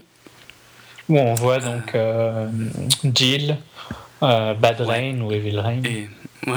euh, Ada. Et Ada Wong, ouais, qui est tous, toujours, euh, donc en fait, qui est capturée, hein, et il y a les deux, les deux méchantes, hein, donc méchante Rain, méchante Michelle Rodriguez et, et Jill qui sont là et qui ont envie de, Ouais. se, qui ont envie de se faire les autres. hein. Pour quelle raison d'ailleurs, je sais pas, comme ça, quoi. Pour- Ben non, ils ont des quoi. nouveaux, ordres, des nouveaux ordres de, de la Red Queen de tuer. Alice. Et donc, euh, bah, tout le monde se Ouais. bagarre, quoi. Ouais, alors là, c'est baston général. Tiens, je vais, je vais revenir sur la, la Reine Rouge, la Red Queen, euh, qu'on voit d'ailleurs plus ou moins pour la dernière fois à ce moment-là. Parce que pendant tout le film, il y a des petites cutscenes comme ça, où on voit la, hum, la Reine Rouge qui s'adresse, enfin, qui parle directement au spectateur quasiment, et qui annonce un truc que de toute façon, on va voir dans les 30 secondes qui suivent. Tous ces plans avec la Reine Rouge n'ont aucun intérêt. Non, juste pour montrer qu'il y a une puissance, quoi, au-dessus. Ouais, c'est clair. Mais, mais c'était, il y avait exactement la même dans le premier film et c'était un peu mieux intégré parce qu'elle euh, elle apparaissait dans des écrans de contrôle, qui, genre euh, là où étaient. Oui, ici, c'est. c'est- À mon avis, il y a des gens qui pourraient se demander qui parle, quoi. Ouais, ouais, c'est clair. Parce que là, c'est vraiment, euh, d'un coup, le film coupe et il y a euh, un écran complètement rouge où la, la reine rouge euh, parle face au public. Ouais. Et, euh, et ça prend tout l'écran, quoi, je veux dire. Et ça n'a... Elle parle aux forces d'Umbrella, mais qu'on ne voit jamais dans ces plans-là. Ouais. Et à chaque fois, comme dit, elle annonce un truc qu'on voit de toute façon quelques instants plus tard. Donc tous ces plans n'ont strictement aucun intérêt. Il n'y a pas beaucoup d'intérêt de toute façon au film. hein, mais... Non. non, c'est Donc clair. pendant que, il me semble que c'est là que Rain s'injecte euh, avec le virus euh, Las Plagas. Las Plagas. Déjà, euh, faut être euh, commis à ta cause hein, quand même. Ah ouais, faut vouloir, ouais. Mais justement, Justement. Et là, je vais, je vais te sortir ma théorie sur euh, Michel Ah Rodriguez. Justement. Tu trouves pas qu'il y a un problème avec Rain, là, quand elle s'injecte Las Plagas? Il y a Problème rien qui t'a choqué? sens Ben, en fait. J'étais vraiment devait- déjà gavé du film hein, à ce Ah ouais. Donc euh, moi, le film, euh, je regardais d'un œil. hein. Ok.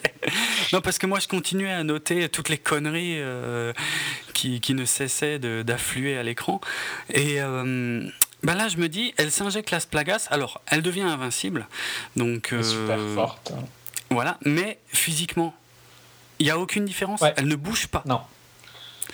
Ils j'ai n'allaient pas la rendre euh, monstre alors qu'elle est jolie à la base, quoi. Ben oui, mais pourquoi? Ça n'a aucun. Enfin, parce que là, on en est quand même plus ou moins au stade du dernier boss, là. À peu près, ouais. Non, mais parce qu'ils veulent pas, à mon avis, la rendre moche vu que ça, ça plairait pas au public, quoi. Ben, effectivement, c'est c'est une partie de, de ma grande théorie sur Michel Rodriguez dans ce film. Puisque Michel Rodriguez, euh, rappelons-le, euh, a joué entre autres hein, dans Avatar.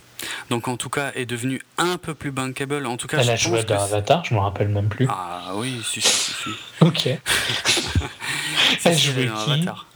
Euh, une pilote d'hélicoptère euh, super badass, euh, Michel Rodriguez, quoi, hein, je veux dire. en même temps, c'était pas, pas un rôle très surprenant pour elle. Ah, mais je te promets. Ouais, non, je te crois, mais putain, ça. Captain Trudy, euh... Chekon, euh, Chess, euh, je sais pas.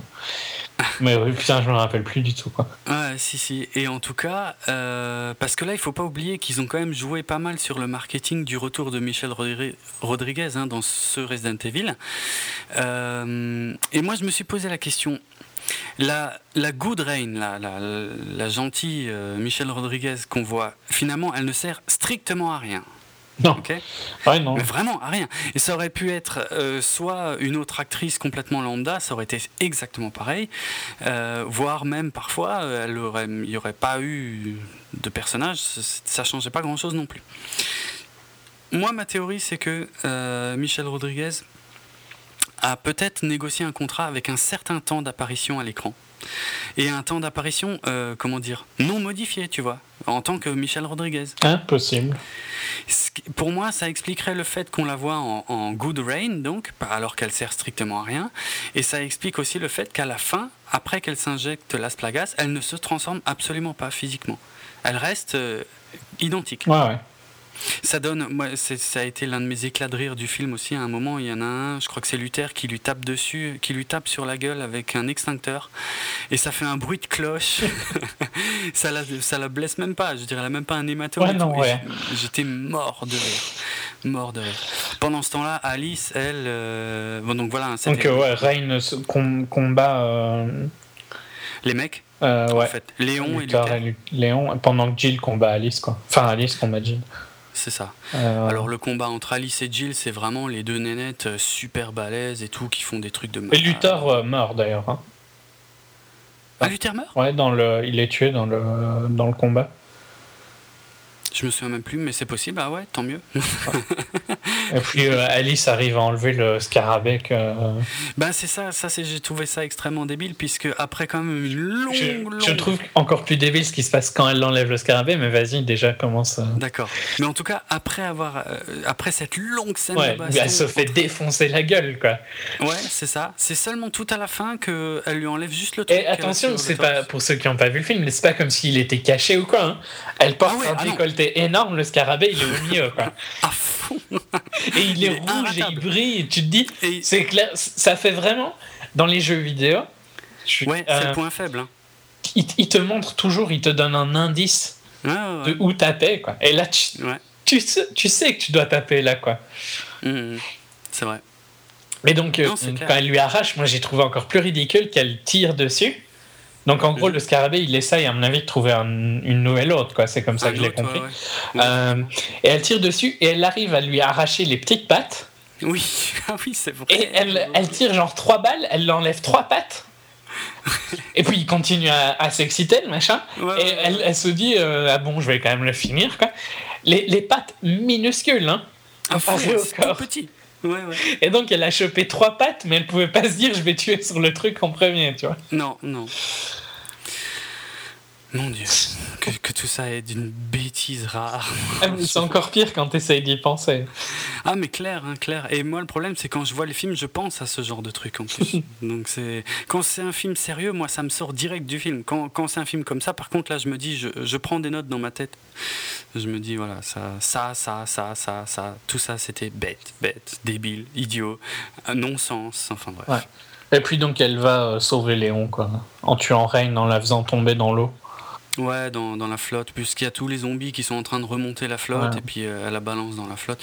Et en gros, euh, Rain euh, lui dit Bon, bah, je te retrouverai, ou un truc comme ça. Donc, a priori, s'il y a un sixième film, on sait à peu près qui devrait être la, la méchante. Hein. Ouais. Puis, puisque Jill n'est plus méchante, du coup, et Wesker non plus. Ouais, Wesker non plus. Donc, il, bah, justement, la, la, fin du film, c'est qu'il voyage pour aller voir Wesker. C'est ça, donc ils vont euh, d'ailleurs très rapidement hein, de, de, Russie, puisque c'est en Russie, hein, je crois, en fait, tout ce. Aucune idée, ils le disent à un moment? Ah, j'ai un doute, je me souviens plus. Il me semble, enfin, soit au pôle, soit en Russie, mais en tout cas euh, assez loin a priori ouais. de Washington. Mais ouais, là, ils arrivent. Vous y arrivez. Super vite. Ouais. Mais dans tous les, dans, dans, les trois derniers films, il y avait des conneries dans ce genre. Hein. Ouais, bah dans le dans le quatrième film, elle a, elle a, un tout petit avion et elle fait quand même Alaska, euh, Los Angeles euh, avec son avec son, un Cessna qui doit avoir 40 ans, qui, qui, quand même n'a plus non plus été entretenu depuis longtemps, vu qu'il y a eu l'apocalypse quand même. Ah. Non, non, il tient bien le coup. Hein. Je trouve. Non, là, je crois que c'est en hélicoptère en fait qui font euh, Russie, Washington. Enfin bref. Donc ils arrivent à la Maison Blanche. À la Maison Blanche où Wesker, euh, évidemment, je vous laisse imaginer le bureau qu'il s'est approprié. c'est un peu gros ça quand même. Enfin bon. En même temps, on n'est plus à ça près à ce moment, surtout à ce moment. Et par contre, à, à, ce moment, justement, à la fin du film, tu avais critiqué le fait qu'il lui enlève ses pouvoirs, qu'il oui. n'avait pas l'air de disparaître. Il lui remet ses pouvoirs. Mais il lui remet, mais oui, c'est ça qui est complètement dingue. Et il lui réinjecte le T-virus, quoi. Donc, ouais, c'est euh... ça. C'est ça. C'est-à-dire que de, au début du quatrième film, il lui avait enlevé tous ses pouvoirs, ça n'avait fait quasiment aucune différence.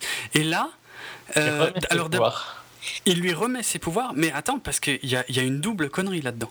Non seulement il lui remet ses pouvoirs, bon, a priori, si elle va pouvoir de nouveau créer des champs de force, faire des trucs de niquer et tout, genre tuer des gens par la pensée, parce que ça, ok, ça elle pouvait plus le faire. Mais franchement, euh, le reste euh, se démerdait quand même plutôt bien. Ouais. Mais il lui fait un speech complètement hallucinant où il lui dit, où il lui explique en fait qu'il lui remet ses pouvoirs parce que c'était la seule sur qui euh, le virus T avait bien fonctionné. Ouais. Mais, ouais, mais ça, il l'explique genre 10 secondes après s'être déplacé à la vitesse de la lumière dans le bureau. Parce que lui aussi, il a eu le virus T, et lui aussi, il a des pouvoirs de dingue. En ouais, fait. ouais, clairement. Mais, mais il n'a pas envie de faire le sale boulot. ouais, ça doit être ça, je sais pas. Ouais. Il lui ça dit euh, c'est la dernière chance de l'humanité, un truc du style. Faut que tu ouais, sauves tous les humains qui restent. Et ça finit sur un, un gros plan. Euh... Pas un gros plan, non, un plan. Euh un plan éloigné un, où on voit un plan qui s'élargit de plus en plus effectivement. C'est-à-dire déjà on a les personnages qui s'alignent là sur le toit de, de la Maison Blanche hein, pour le allez la suite des aventures on va dire. Euh, rien que ça c'est déjà enfin, c'est ridicule, ridicule on voit euh... des hélicoptères d'Umbrella des zombies qui sont en train d'être tués par euh, ah il y a des hordes de zombies hallucinantes il y, a des, il y a des monstres volants, il y a des trucs, c'est D'ailleurs, Wesker qui ne travaille plus pour Umbrella, mais qui utilise toujours une armée d'Umbrella. Hein. Euh, oui, oui, c'est vrai, d'ailleurs, oui. Complètement, ouais, c'est clair. C'est clair. D'ailleurs, des, des, soldats de Umbrella qui, qui, ressemblent de plus en plus à des Helgast, hein, euh, je trouve, de, hein des jeux vidéo Killzone. Ouais, un peu, ouais, c'est vrai, avec leur masque et tout ça. Il leur manque que la lumière rouge sur le casque, hein, parce que à part ça, c'est les mêmes. Et avant que j'oublie, donc je vais dire que j'ai encore plus peur pour les films suivants, parce que on sent que c'est va encore plus pousser dans le délire. Ah ouais. Ah ouais, là, il n'y a plus de limite. Non, donc là, euh, c'est clair. Ça va vraiment devenir débile, quoi, mais à grand, grand niveau. Hein. Ouais, c'est sous-entendu dans la manière. Et c'est pour ça que je trouve que euh, j'ai l'impression qu'ils vont plus revenir sur la même chose que le 5, juste encore pousser plus loin. Quoi. Je pense. Parce qu'effectivement, pour moi, le 5 est une version euh, plus aboutie du 4. Je sais plus si je l'ai déjà dit tout à l'heure ouais, pas, en fait. Ouais. Bah, Et quand, euh... je te, quand, je te, disais que je pensais pas qu'ils allaient pouvoir renouveler mhm. comme ils ont ah fait dans les, les, anciens. Quoi. C'est ça. Oui, je pense que maintenant, là, on est dans une formule qui a l'air bien balisée et, et ça marche. C'est ça le pire, c'est qu'a priori. Pour moi, je suis pas sûr que ça. Enfin, ça marche dans le sens c'est rentable, hein, dans tous les cas. Oui. Mais euh, on parlait euh, avant de commencer qu'il allait probablement faire des moins bons chiffres. Mhm. Et bon, toi, t'es pas d'accord que. Moi, j'ai mieux aimé le 3. Je pense que le 3 a attiré un public différent, tu vois. Ouais, il essayait un style différent, mais que pour moi, qui est pour moi, c'était complètement foireux. J'ai trouvé cheap euh, le 3 et mal équilibré en termes de d'action et de scénar aussi. Mais bon. Ouais, et je, pense qu'il a, attiré un autre public, tu vois, qui s'est dit, bon, il y avait des trucs que j'ai bien aimés, je vais retenter le 4. Le 4 a le mieux marché de la série, donc c'est qu'il y a le public du 3, tu vois, qui a dit à leurs potes, ah, vous devriez... Euh, ou ceux qui ont vu le 3 en DVD, tu vois, qui se sont dit, bon, ben, on va aller au 4. Le 4 a mm. très bien marché, et là, le 5 marche moins bien. C'est que le 4 était moins bien, tu vois. Large. mais enfin, tu vois, dans le sens où, pour nous, de toute façon, il est forcément moins bien, mais aucun de ces films n'est bon, hein, dans tous les cas. Oui, oui, oui. Mais euh, dans le sens où le public a pas dû aimer le 4, quoi. Ouais. Euh, bon, ils l'ont assez aimé pour que le 5 soit rentable, hein, dans tous les cas. Bah, euh, tu sais que le 4, c'est de loin celui qui a les meilleurs chiffres au, box-office. Hein. mais loin devant tous les autres. Mais justement, pour moi, c'est une des raisons, c'est le public du 3 qui est allé voir le 4 parce qu'ils ont aimé le 3. Et le public du 4 qui ne va pas maintenant voir le 5 parce qu'ils n'ont pas aimé le, 5, le 4. Peut-être. Et donc, mais ils, sont quand même nombreux à avoir été euh, voir le 4 hein, pour un film qu'ils n'ont pas aimé. Ouais, mais tu peux pas savoir. Ouais, bien sûr, mais les, chiffres du box-office du 4, je te promets qu'ils sont vraiment impressionnants par rapport au reste de la série. Je suis bien d'accord, mais justement, pour moi, c'est. Ils regardent. Maintenant, tu vois le. Oui, regarde, c'est en fait c'est en fonction du film précédent à chaque fois. Ouais. Tu penses bah, Oui, pour moi. Plus, en tout cas, mm. je dis pas, hein, il y, a, y, une, y a une grosse marge de marketing et tout ça. Hein. Je me rappelle pas du marketing du 4, mais euh, pour moi, il y a quand même une grosse marge du, du fait que si tu as vu le 3 en DVD et qui t'a plu, tu as plus de chances d'aller voir le 4. Si le 4 ne t'a pas plu, tu as moins de chances d'aller voir le 5. Et donc, vu que le, le 5 est une, si le 5 a moins de public, tu vois, à part si par miracle il récupère du public dans les DVD, mais je pense pas que c'est. Je pense pas euh, qu'ils vont arriver à faire ça parce que pour moi, le. Si, si, les chiffres du 5 sont moins bien que le 4, ça montre que le, les gens n'attendaient pas. Ce qu'ils ont récupéré du 4, c'est pas ce qu'ils voulaient, quoi. Et vu que le 5, c'est la même chose que le 4 en amélioré, ils vont pas être contents du 5. Et donc, pour moi, c'est pas une bonne euh, direction pour la série, même si elle est quand même toujours rentable parce que c'est des budgets ah, largement. petits entre guillemets. Hein. Euh, c'est ah, petit pour Hollywood, mais c'est. C'est clair. Euh, et c'est des films faciles à faire, à mon avis. Ils tournent deux mois et puis voilà, quoi, c'est plié. Donc pour plein de raisons, il est rentable, mais pour moi, ils n'ont pas pris la direction qu'ils auraient dû prendre, qui est à mon avis plus la direction du début du 3. Hmm. Et la seule chose, la seule chance, je pense, c'est que le trailer fait tellement Dawn of the Dead et plus dans l'esprit survival. Ouais, c'est vrai. Qu'ils vont peut-être avoir un public sur ça. Mais en même temps, euh, ouais, bon, c'est vrai que si, si les publics déjà allaient voir des, des bons scénars avant tout, ça se saurait. euh... Après, je te dis, moi, par rapport à Sim, je trouve que c'est l'un des seuls qui tient un peu ses promesses niveau visuel. C'est-à-dire, si tu as envie de voir l'action, hein, j'entends bien. Pas si tu as envie de voir quelque chose d'original, mais si tu as envie de voir euh, de l'action et tout machin, c'est celui où on a le plus. Ouais. Euh, et c'est le plus jeu vidéo des 5, donc. Hein. Ouais, aussi, ouais, ouais, clairement même, ouais. Mais, mais, moi, je préférais le visuel du. Faudrait que je revoie le premier parce que ça fait longtemps, mais il me semble que je préférais le visuel du premier.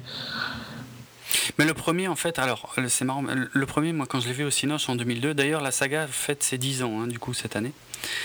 Euh, je, l'ai haï, évidemment, le premier, mais avec le recul, quand je vois tout ce qu'il y a eu depuis, finalement, le premier, ouais, il est presque pas si mal, en fait, parce qu'il tient, il tient plutôt bien la route, en fait, quelque part. Oui, l'histoire est loin d'être aussi honteuse, quoi. Non, ouais, l'histoire est même pas mal du tout. Hein. L'histoire du 1, elle est... bien. Bon, il y a des trucs un peu, un peu tirés par les cheveux, mais c'est. Ah, ouais, voilà, au reste. Umbrella est toujours. Enfin, il y a toujours des côtés euh, moins ridicules que d'Umbrella et tout ça, donc c'est beaucoup plus facile À, accepter. Puis le Hive, j'aimais bien. Donc, non, le concept était sympa. Hein. Mais ils l'ont repris un peu dans tous les films, parce que dans tous les films, presque, il y a toujours une base souterraine. Ouais, mais elle est moins. Ouais, moins au centre du film, par contre moins tout au long du film. Quoique dans celui-là, ils sont aussi presque. Oui, mais on s'en fout un peu de la base. Quoi. Oui. Alors que Hive, on voyait des parties de la base et puis on, la, on, on voyait des graphiques où euh, ouais, on descendait. Voyait la et tout, ouais, ouais. Clairement. Non, mais. Bah, je sais pas, moi de toute façon, je suis le premier à souhaiter que cette euh, saga de films prenne fin. ça aurait dû être le cas depuis longtemps en ce qui me concerne. Mais bon. Je noterais par contre qu'il n'est pas sorti en Belgique et qu'il n'a pas l'air de sortir. Hein. Donc euh, pour un gros film quand même, quoi, avec une grosse campagne marketing. Euh, il ne sort ça, je trouve ça très étrange. Ça, à mon avis, ça viendra, mais ça me paraît très étrange. Mais euh, y a des... Moi, je ne me rappelais pas, mais il y en a qui, qui ont dit que le 3 n'était pas sorti ici. Ah bon? Ah, ça, je ne saurais pas dire. Euh, le 3, je ne l'ai pas vu au ciné. Ouais, je crois pas que je l'ai vu aussi. Bah non, forcément. Euh, ici, bon, je l'ai pas vu en Belgique, donc, mais ouais, je trouve ça vraiment spécial. Enfin, la semaine dernière, il est... alors que sa date de sortie officielle, c'était le euh, bah, c'était le combien le 27 le 26, 26 non Ou le 27 Ouais, 26. Enfin, la semaine dernière, quoi. Euh, et je trouve ça vraiment bizarre, quoi. Que toutes les dates de sortie officielles pour la Belgique soient le 26 et que aucun ciné en Belgique n'ait décidé de le prendre, quoi. Ouais. Ouais, c'est clair qu'il y, y, a un souci quelque part. C'est mm. assez spécial. Donc, si vous êtes en Belgique, vous ne pouvez pas aller le voir, il faut aller en Allemagne ou aux Pays-Bas. Ouais. Aux Pays-Bas qui sort la semaine prochaine. Ou attendre qu'il sorte en DVD. Euh, Mais de toute façon, je vous conseille pas d'aller le voir et on voilà. faire un chemin pour aller le voir comme moi. ouais, ouais hein, je pense que ouais, on est d'accord là-dessus. Oui, je pense que c'est assez clair qu'on n'aime pas le film hein, dans tous les cas. Non, non, non. Non, non. Comme dit, euh, pour se rincer l'œil en matant les fesses de Mila Jovovich, à la limite, c'est pas trop mal. Quoique. Ouais, mais alors, je préfère euh, encore aller voir genre Total Recall ou limite Underworld qui, je trouve, fait mieux ça. Ouais, Underworld le faisait un peu mieux. Le dernier Underworld m'a vraiment pompé, mais ceux ah, avant, c'est mieux. Hein. Ouais, ouais, non, c'est clair. Mais de toute façon, il y a une chose que je voudrais souligner, hein, c'est que Mila Jovovich, elle va continuer à faire ça combien de temps encore? Bah, Elle commence à devenir vieille quand même. Parce qu'elle a pas loin de 37 ans. Ouais. Euh, Même si, bon, enfin, ouais, non, les scènes d'action, elles sont tellement. Moi, au final, je trouve les scènes d'action très chiantes. Hein. Ah oui, c'est clair, elles n'apportent rien. Hein, je veux dire, c'est. Ouais, non, ça, je suis d'accord. Mais bon, je veux dire. C'est marrant que, que, ce soit au bout du cinquième film qu'ils appuient autant sur la plastique de Mila Jovovich, déjà. Ça, c'est quand même un peu chelou. Même si, bon, elle est toujours assez. Ah, ça va, hein, elle n'est pas désagréable à regarder. Hein. Ça c'est clair, mais quand même, quoi. Je veux dire, ça va pas marcher éternellement. Euh. De toute façon, oui, combien de temps est-ce que ça peut marcher? C'est assez étonnant que ça marche toujours alors que ça fait 10 ans, quoi. C'est clair. Et tu c'est la, c'est la plus grande saga d'adaptation de, de jeux vidéo. Bon, ça, c'est pas trop hein. dur en même temps, mais. Ouais, mais pourtant, ils sont pourris. Ouais, mais ils sont moins pourris que les autres. Ils sont... Ouais, c'est vrai qu'ils sont moins pourris que les autres. C'est dire les autres. Non, ça, on est d'accord, en fait, Parce que franchement, Resident Evil 1, là, le... c'était pourri, mais c'était moins pourri que la plupart des autres adaptations. C'est vrai. On a essayé, bah, on, en, a déjà parlé, il me semble, hors, euh, hors podcast, mais je me rappelle plus ce qu'on avait trouvé qui était. Il me semble qu'il y a un ou euh, deux jeux qui sont pas trop mal adaptés pour moi, les seules vraies bonnes adaptations, il y en a que deux. Euh, peut-être trois, mais en fait, euh, il y en a deux qui c'est quasiment les mêmes. Euh, la première est celle qui est, à mon avis, incontestable, quoique il y a des gens qui ne partagent pas cet avis, c'est Silent Hill de Christophe Gans. Mm. Parce que même s'il n'a pas exactement repris les personnages du jeu, il a su recréer exactement l'ambiance, exactement le. Enfin, vraiment, c'est l'adaptation parfaite. C'est pas exactement pareil que le jeu, et pourtant on retrouve tout ce qui est vachement bien dans le jeu. Et on demande pas mieux d'une adaptation en fait. Parce que toutes les adaptations, soit ça avait rien à voir, comme le premier Resident Evil finalement. Donc, le premier Resident Evil, il est pas si mal, mais il a rien à voir avec les jeux. Ouais, non. Vraiment, aucun rapport. Euh, ou alors, euh, les autres, euh, la plupart des autres, ben, c'était des films de merde, quoi. Des, des, adaptations un peu plus, sûrement plus fidèles, mais souvent des films bien, bien, bien pourraves, quoi. Et ouais, et l'autre seule adaptation à mon avis, mais là c'est parce que c'est des jeux de toute façon qui sont très décalés et très kitsch, qui pouvaient pas être adaptés autrement, c'était euh, Mortal Kombat qui était d'ailleurs aussi un, film de Paul Anderson, hein, Mortal Kombat. Le premier, hein, Mortal Kombat, parce que les, autres sont vraiment pourris. Mais je trouve que le premier a, bien saisi le, côté un peu débile de Mortal Kombat. Quoi. Débile, un peu popcorn de Mortal Kombat. Moi, j'adore ce film, quoi. Et, euh, et, dans le même esprit, et d'ailleurs, il est non pas réalisé, mais cette fois produit par Paul Anderson. C'est un autre jeu de baston, c'est Dead or Alive. Ouais. Donc l'adaptation ciné de Dead or Alive a tout compris euh, aussi au jeu, c'est-à-dire qu'on met l'accent sur la plastique des meufs à fond la caisse. Hein. c'est les gonzesses qui sont au premier plan, quelques scènes de baston hyper chorégraphiées, euh, avec des ralentis à gogo et tout machin. Bon voilà. Ces deux-là, je les trouve sympas parce que voilà, ils ont compris l'esprit du jeu, ils sont pas trop pris la tête. Mhm. Mais quasiment tout le reste c'est de la daube, sauf Silent Hill, à mon avis. Et donc, euh, juste pour sur Wiki, il y a une liste sympa euh, des, des, des, films basés sur les jeux vidéo. Et il y a leur score sur Rotten Tomatoes. Et ah. le plus haut n'a quand même que 43%. Hein. La vache, ouais, ça veut dire ce que ça veut dire. Le deuxième, qui est probablement, je dirais, le plus triple A de tous, donc c'est Prince of Persia The Sands of Time. Ah oui, c'est vrai, c'était un énorme budget. Et un énorme four à la hauteur du budget. Hein. box office 335 pour un budget de 200, donc ouais, c'est. C'est pas top, quoi. Parce qu'il y, a, il y a probablement du marketing à ajouter et tout ça. Ouais, ouais. Hmm. Euh, et lui, il a 35%. Et le premier, c'était euh, Final Fantasy The Spirits Within. Donc, euh, le... Ouais, mais ça, pour moi, c'est pas une adaptation. Bah non, je trouve pas non plus. Mais... C'était la reprise d'une licence, mais ça, ça, n'adaptait aucun des jeux de la saga Final Fantasy. Et bon, sinon après ça descend. Enfin, le troisième, c'est le premier Resident. Euh, ouais, c'est le premier Resident Evil. Ah ouais, mieux que Silent Hill. Euh, ouais, qui est juste au même score. Ah d'accord. Euh... Ah non, il est à 29% Silent Hill. Donc 34 contre 29. Ouais. Bon, moi, je suis pas fan hein, de Silent Hill, personne. Mais je suis pas fan de ce genre de film d'horreur. Donc c'est logique, quoi. Mais enfin ouais, ça montre vraiment qu'il n'y a, y a, pas grand chose quoi. C'est pour ça que ah c'est même pas si choquant que Resident Evil arrive à s'en sortir comme ça quoi. ouais, ouais. Bon, en tout cas, a priori dans le prochain film, donc on va scoltiner Wesker, Alice, Ada Wong et Jill Valentine qui vont aller mettre sur la tronche de la Reine Rouge et de Michelle Rodriguez, hein, qui va être la, la, nouvelle grande méchante. Jill Donc ah non, Jill, elle est redevenue gentille. Euh, ah oui, bah oui, vu qu'elle n'est pas contrôlée par euh, le bah. Ouais, c'est juste. Moi, moi, je doute pas une seconde qu'il va y avoir un sixième film. Ah, mais ça, c'est sûr. Hein. Dans deux ans. Ouais. Mhm. C'est sûr. Hein. Et à mon avis, en plus, ils vont. Parce qu'au final, les, les, sorties de Resident étaient plutôt tous les trois ans. Ouais, et ça s'est euh, rapproché. Ça se rapproche. et à mon avis, ils vont, ils vont rapprocher de plus en plus pour arriver à tous les deux ans. Quoi. C'est clair c'est clair. De toute façon, ça marche, quoi, donc euh, bon. Ouais, c'est ça qui est dingue. Mais en même temps, on va le voir. on est la partie du problème. Ouais, mais nous, nous on va le voir, mais, mais c'est pour prévenir les autres de pas y aller. vous devriez nous remercier. C'est clair, on se sacrifie pour vous. C'est ça aussi le sens de l'engagement chez 24 FPS et Bipod en général. Non, mais c'est vrai que franchement, euh, je me suis fait chier, quoi. Ouais. vraiment. Euh, j'aurais dû aller le voir avec euh, quelqu'un parce que au moins tu peux un peu. Parce que quand t'es tout seul et qu'un film te gaffe, c'est quand même plus dur que quand t'es avec quelqu'un, quoi. C'est vrai. Surtout un film comme ça où tu peux te marrer un peu. Hmm.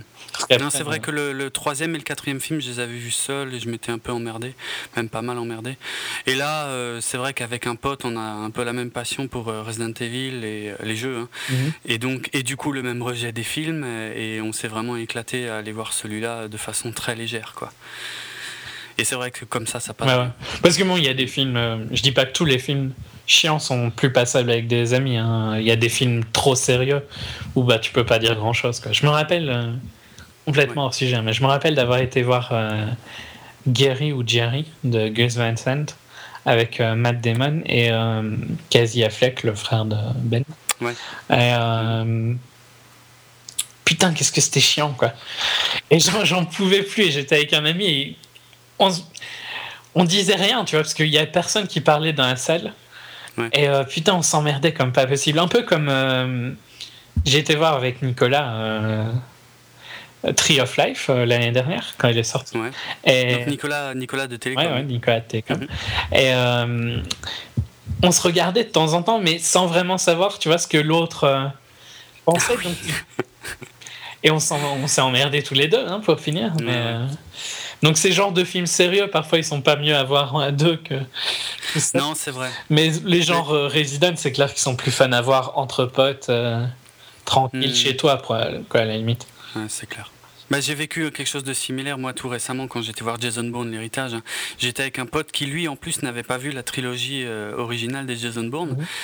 Et et c'est vrai que pendant tout le film, on n'a rien dit, quoi. Et euh, moi, j'ai détesté, donc, hein, comme je l'ai largement expliqué dans un autre épisode. Euh, et, mais lui, il savait pas parce que, comme il n'avait pas vu les autres films, il se disait, en fait, parce que je lui avais dit que c'était bien, tu vois, je lui avais dit que les trois premiers films étaient, étaient vraiment euh, très corrects. Et il se disait, bon, ça, c'est nul ce que je vois, mais si ça se trouve, c'est moi, je comprends rien parce que j'ai pas vu les trois autres. Et à la fin, il, a trouvé ça nul ah, euh, en dessous de tout. Ah ouais Parce que ah moi, je l'ai dit, j'ai quand même, il y a quand même des trucs que j'ai bien aimé. J'ai bien aimé Rainer et donc justement voir quelqu'un qui n'a aucune, euh, qui ne connaît pas Bourne, quoi. Non, non, bah dès que, dès, dès, que le générique a commencé, je lui ai dit écoute, je te jure que tous les trucs incompréhensibles de ce film, il n'y a pas les réponses dans les autres films. C'était n'importe quoi ce qu'on vient de voir. Voilà. Et il m'a dit oh putain, tu me rassures. Quoi. Enfin bref, on fait un peu hors sujet. Euh, bah, on va conclure cette émission, euh, donc consacrée à Resident Evil Rétribution. Cinquième euh, film et presque un milliard de, pour la série en total de box-office. Hein. Ouais, c'est clair, pour l'ensemble des films, ouais, ça fait beaucoup pour des merdes pareilles. en tout cas, euh, on espère vivement que le sixième ne se fera pas, mais il se fera. Et donc, euh, si on fait toujours 24 FPS à ce moment-là, on se fera une joie d'aller le voir, d'aller se sacrifier une nouvelle fois pour vous. Euh, donc voilà, ben là, en tout cas, là, je pense qu'on a vraiment fait le tour. On va, on va finir avec un tout petit peu d'auto-promo. Euh, en, ce qui, bah, en ce qui nous concerne, donc 24 FPS, ça continue hein, avec les sorties euh, du moment. Vous verrez bien quels seront les, les épisodes à venir. Pour nous, c'est pas toujours très clair non plus, mais on fait ça en fonction de, ce qu'on voit, nos disponibilités, voilà, de nos goûts, de nos disponibilités et de, de ce qu'on voit en commun. Euh, sinon, à part ça, vous nous retrouvez également dans le podcast Télécom hein, toutes les deux semaines, euh, euh, où on revient sur les, événements majeurs de l'actualité des, nouvelles technologies. Donc en compagnie de Nicolas, dont on parlait à l'instant, et d'autres invités en fonction des émissions. Euh, quant à moi, vous pouvez également faire un petit tour sur mon blog euh, qui se nomme Dravensworld, donc à l'adresse dravensworld.net. Euh, ce sont des petits dossiers, des news, des critiques cinéma. D'ailleurs, les critiques sur le blog sont toujours sans spoiler, donc en général, le, podcast est un bon complément à mes critiques. Voilà, voilà. Je pense que c'est tout. Il me semble. Eh ben ouais, ok. Merci, eh je ben vais dire merci aux commentaires sur le site Ouais, voilà, il me semblait bien qu'il manque un truc. Effectivement, on a, on a pas mal de commentaires là sur les deux derniers, euh, en tout cas, surtout sur les deux derniers 24 FPS. On est vraiment super content euh, parce qu'a priori ça a l'air de vous plaire. Donc euh, merci à ceux qui laissent des commentaires, qui prolongent parfois un peu le débat. Hein, du coup, c'est super intéressant, c'est super sympa de votre part. Et voilà, nous, en tout cas, on est content que ça plaise et du coup. Ça motive. Ça nous motive bien et on continue, euh, on, est, on continue sur notre lancée puisque ça nous plaît beaucoup aussi de faire cette émission. On va vous laisser. J'ai envie de dire, euh, allez, pour conclure l'émission, je vais faire une petite dédicace à ce que j'appellerais les vrais fans de Resident Evil, avec une piste son qui devrait rappeler des souvenirs aux amateurs du tout tout tout premier jeu de 1996. Si vous étiez comme moi, ce que vous allez entendre là, vous avez, dû l'entendre pas mal de fois à l'époque. Allez. On vous retrouve très bientôt dans un nouveau 24 FPS et on vous dit à bientôt. Allez au Cinoche, acheter des DVD, mais si possible seulement quand c'est des bons films, hein, quand c'est des films de merde. Et voilà. Allez, on vous retrouve très bientôt. Salut. Ciao.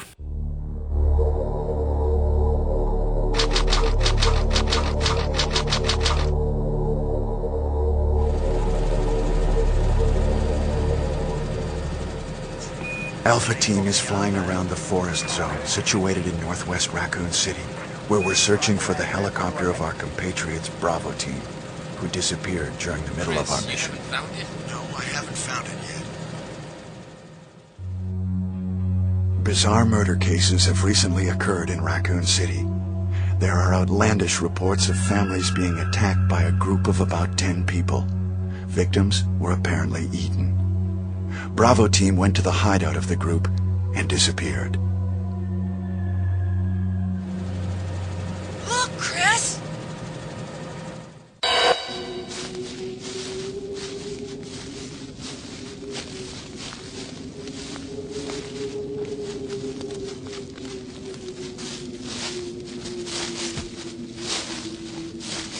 It was Bravo team's helicopter. Nobody was in it. But strangely, most of the equipment was still there. However, we soon discovered why.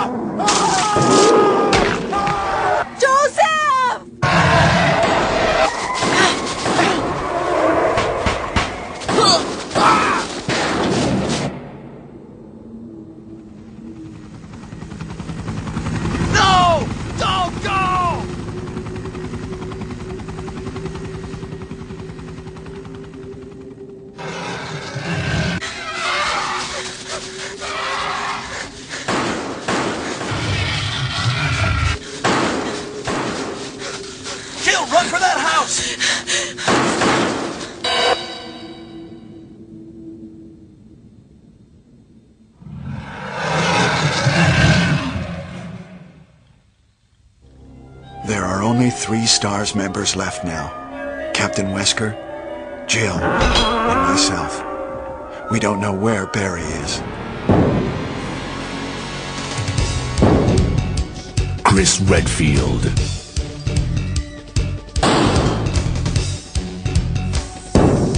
Jill Valentine. Barry Burton.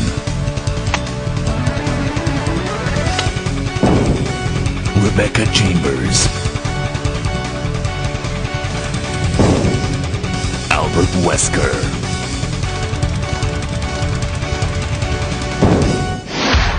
Resident Evil.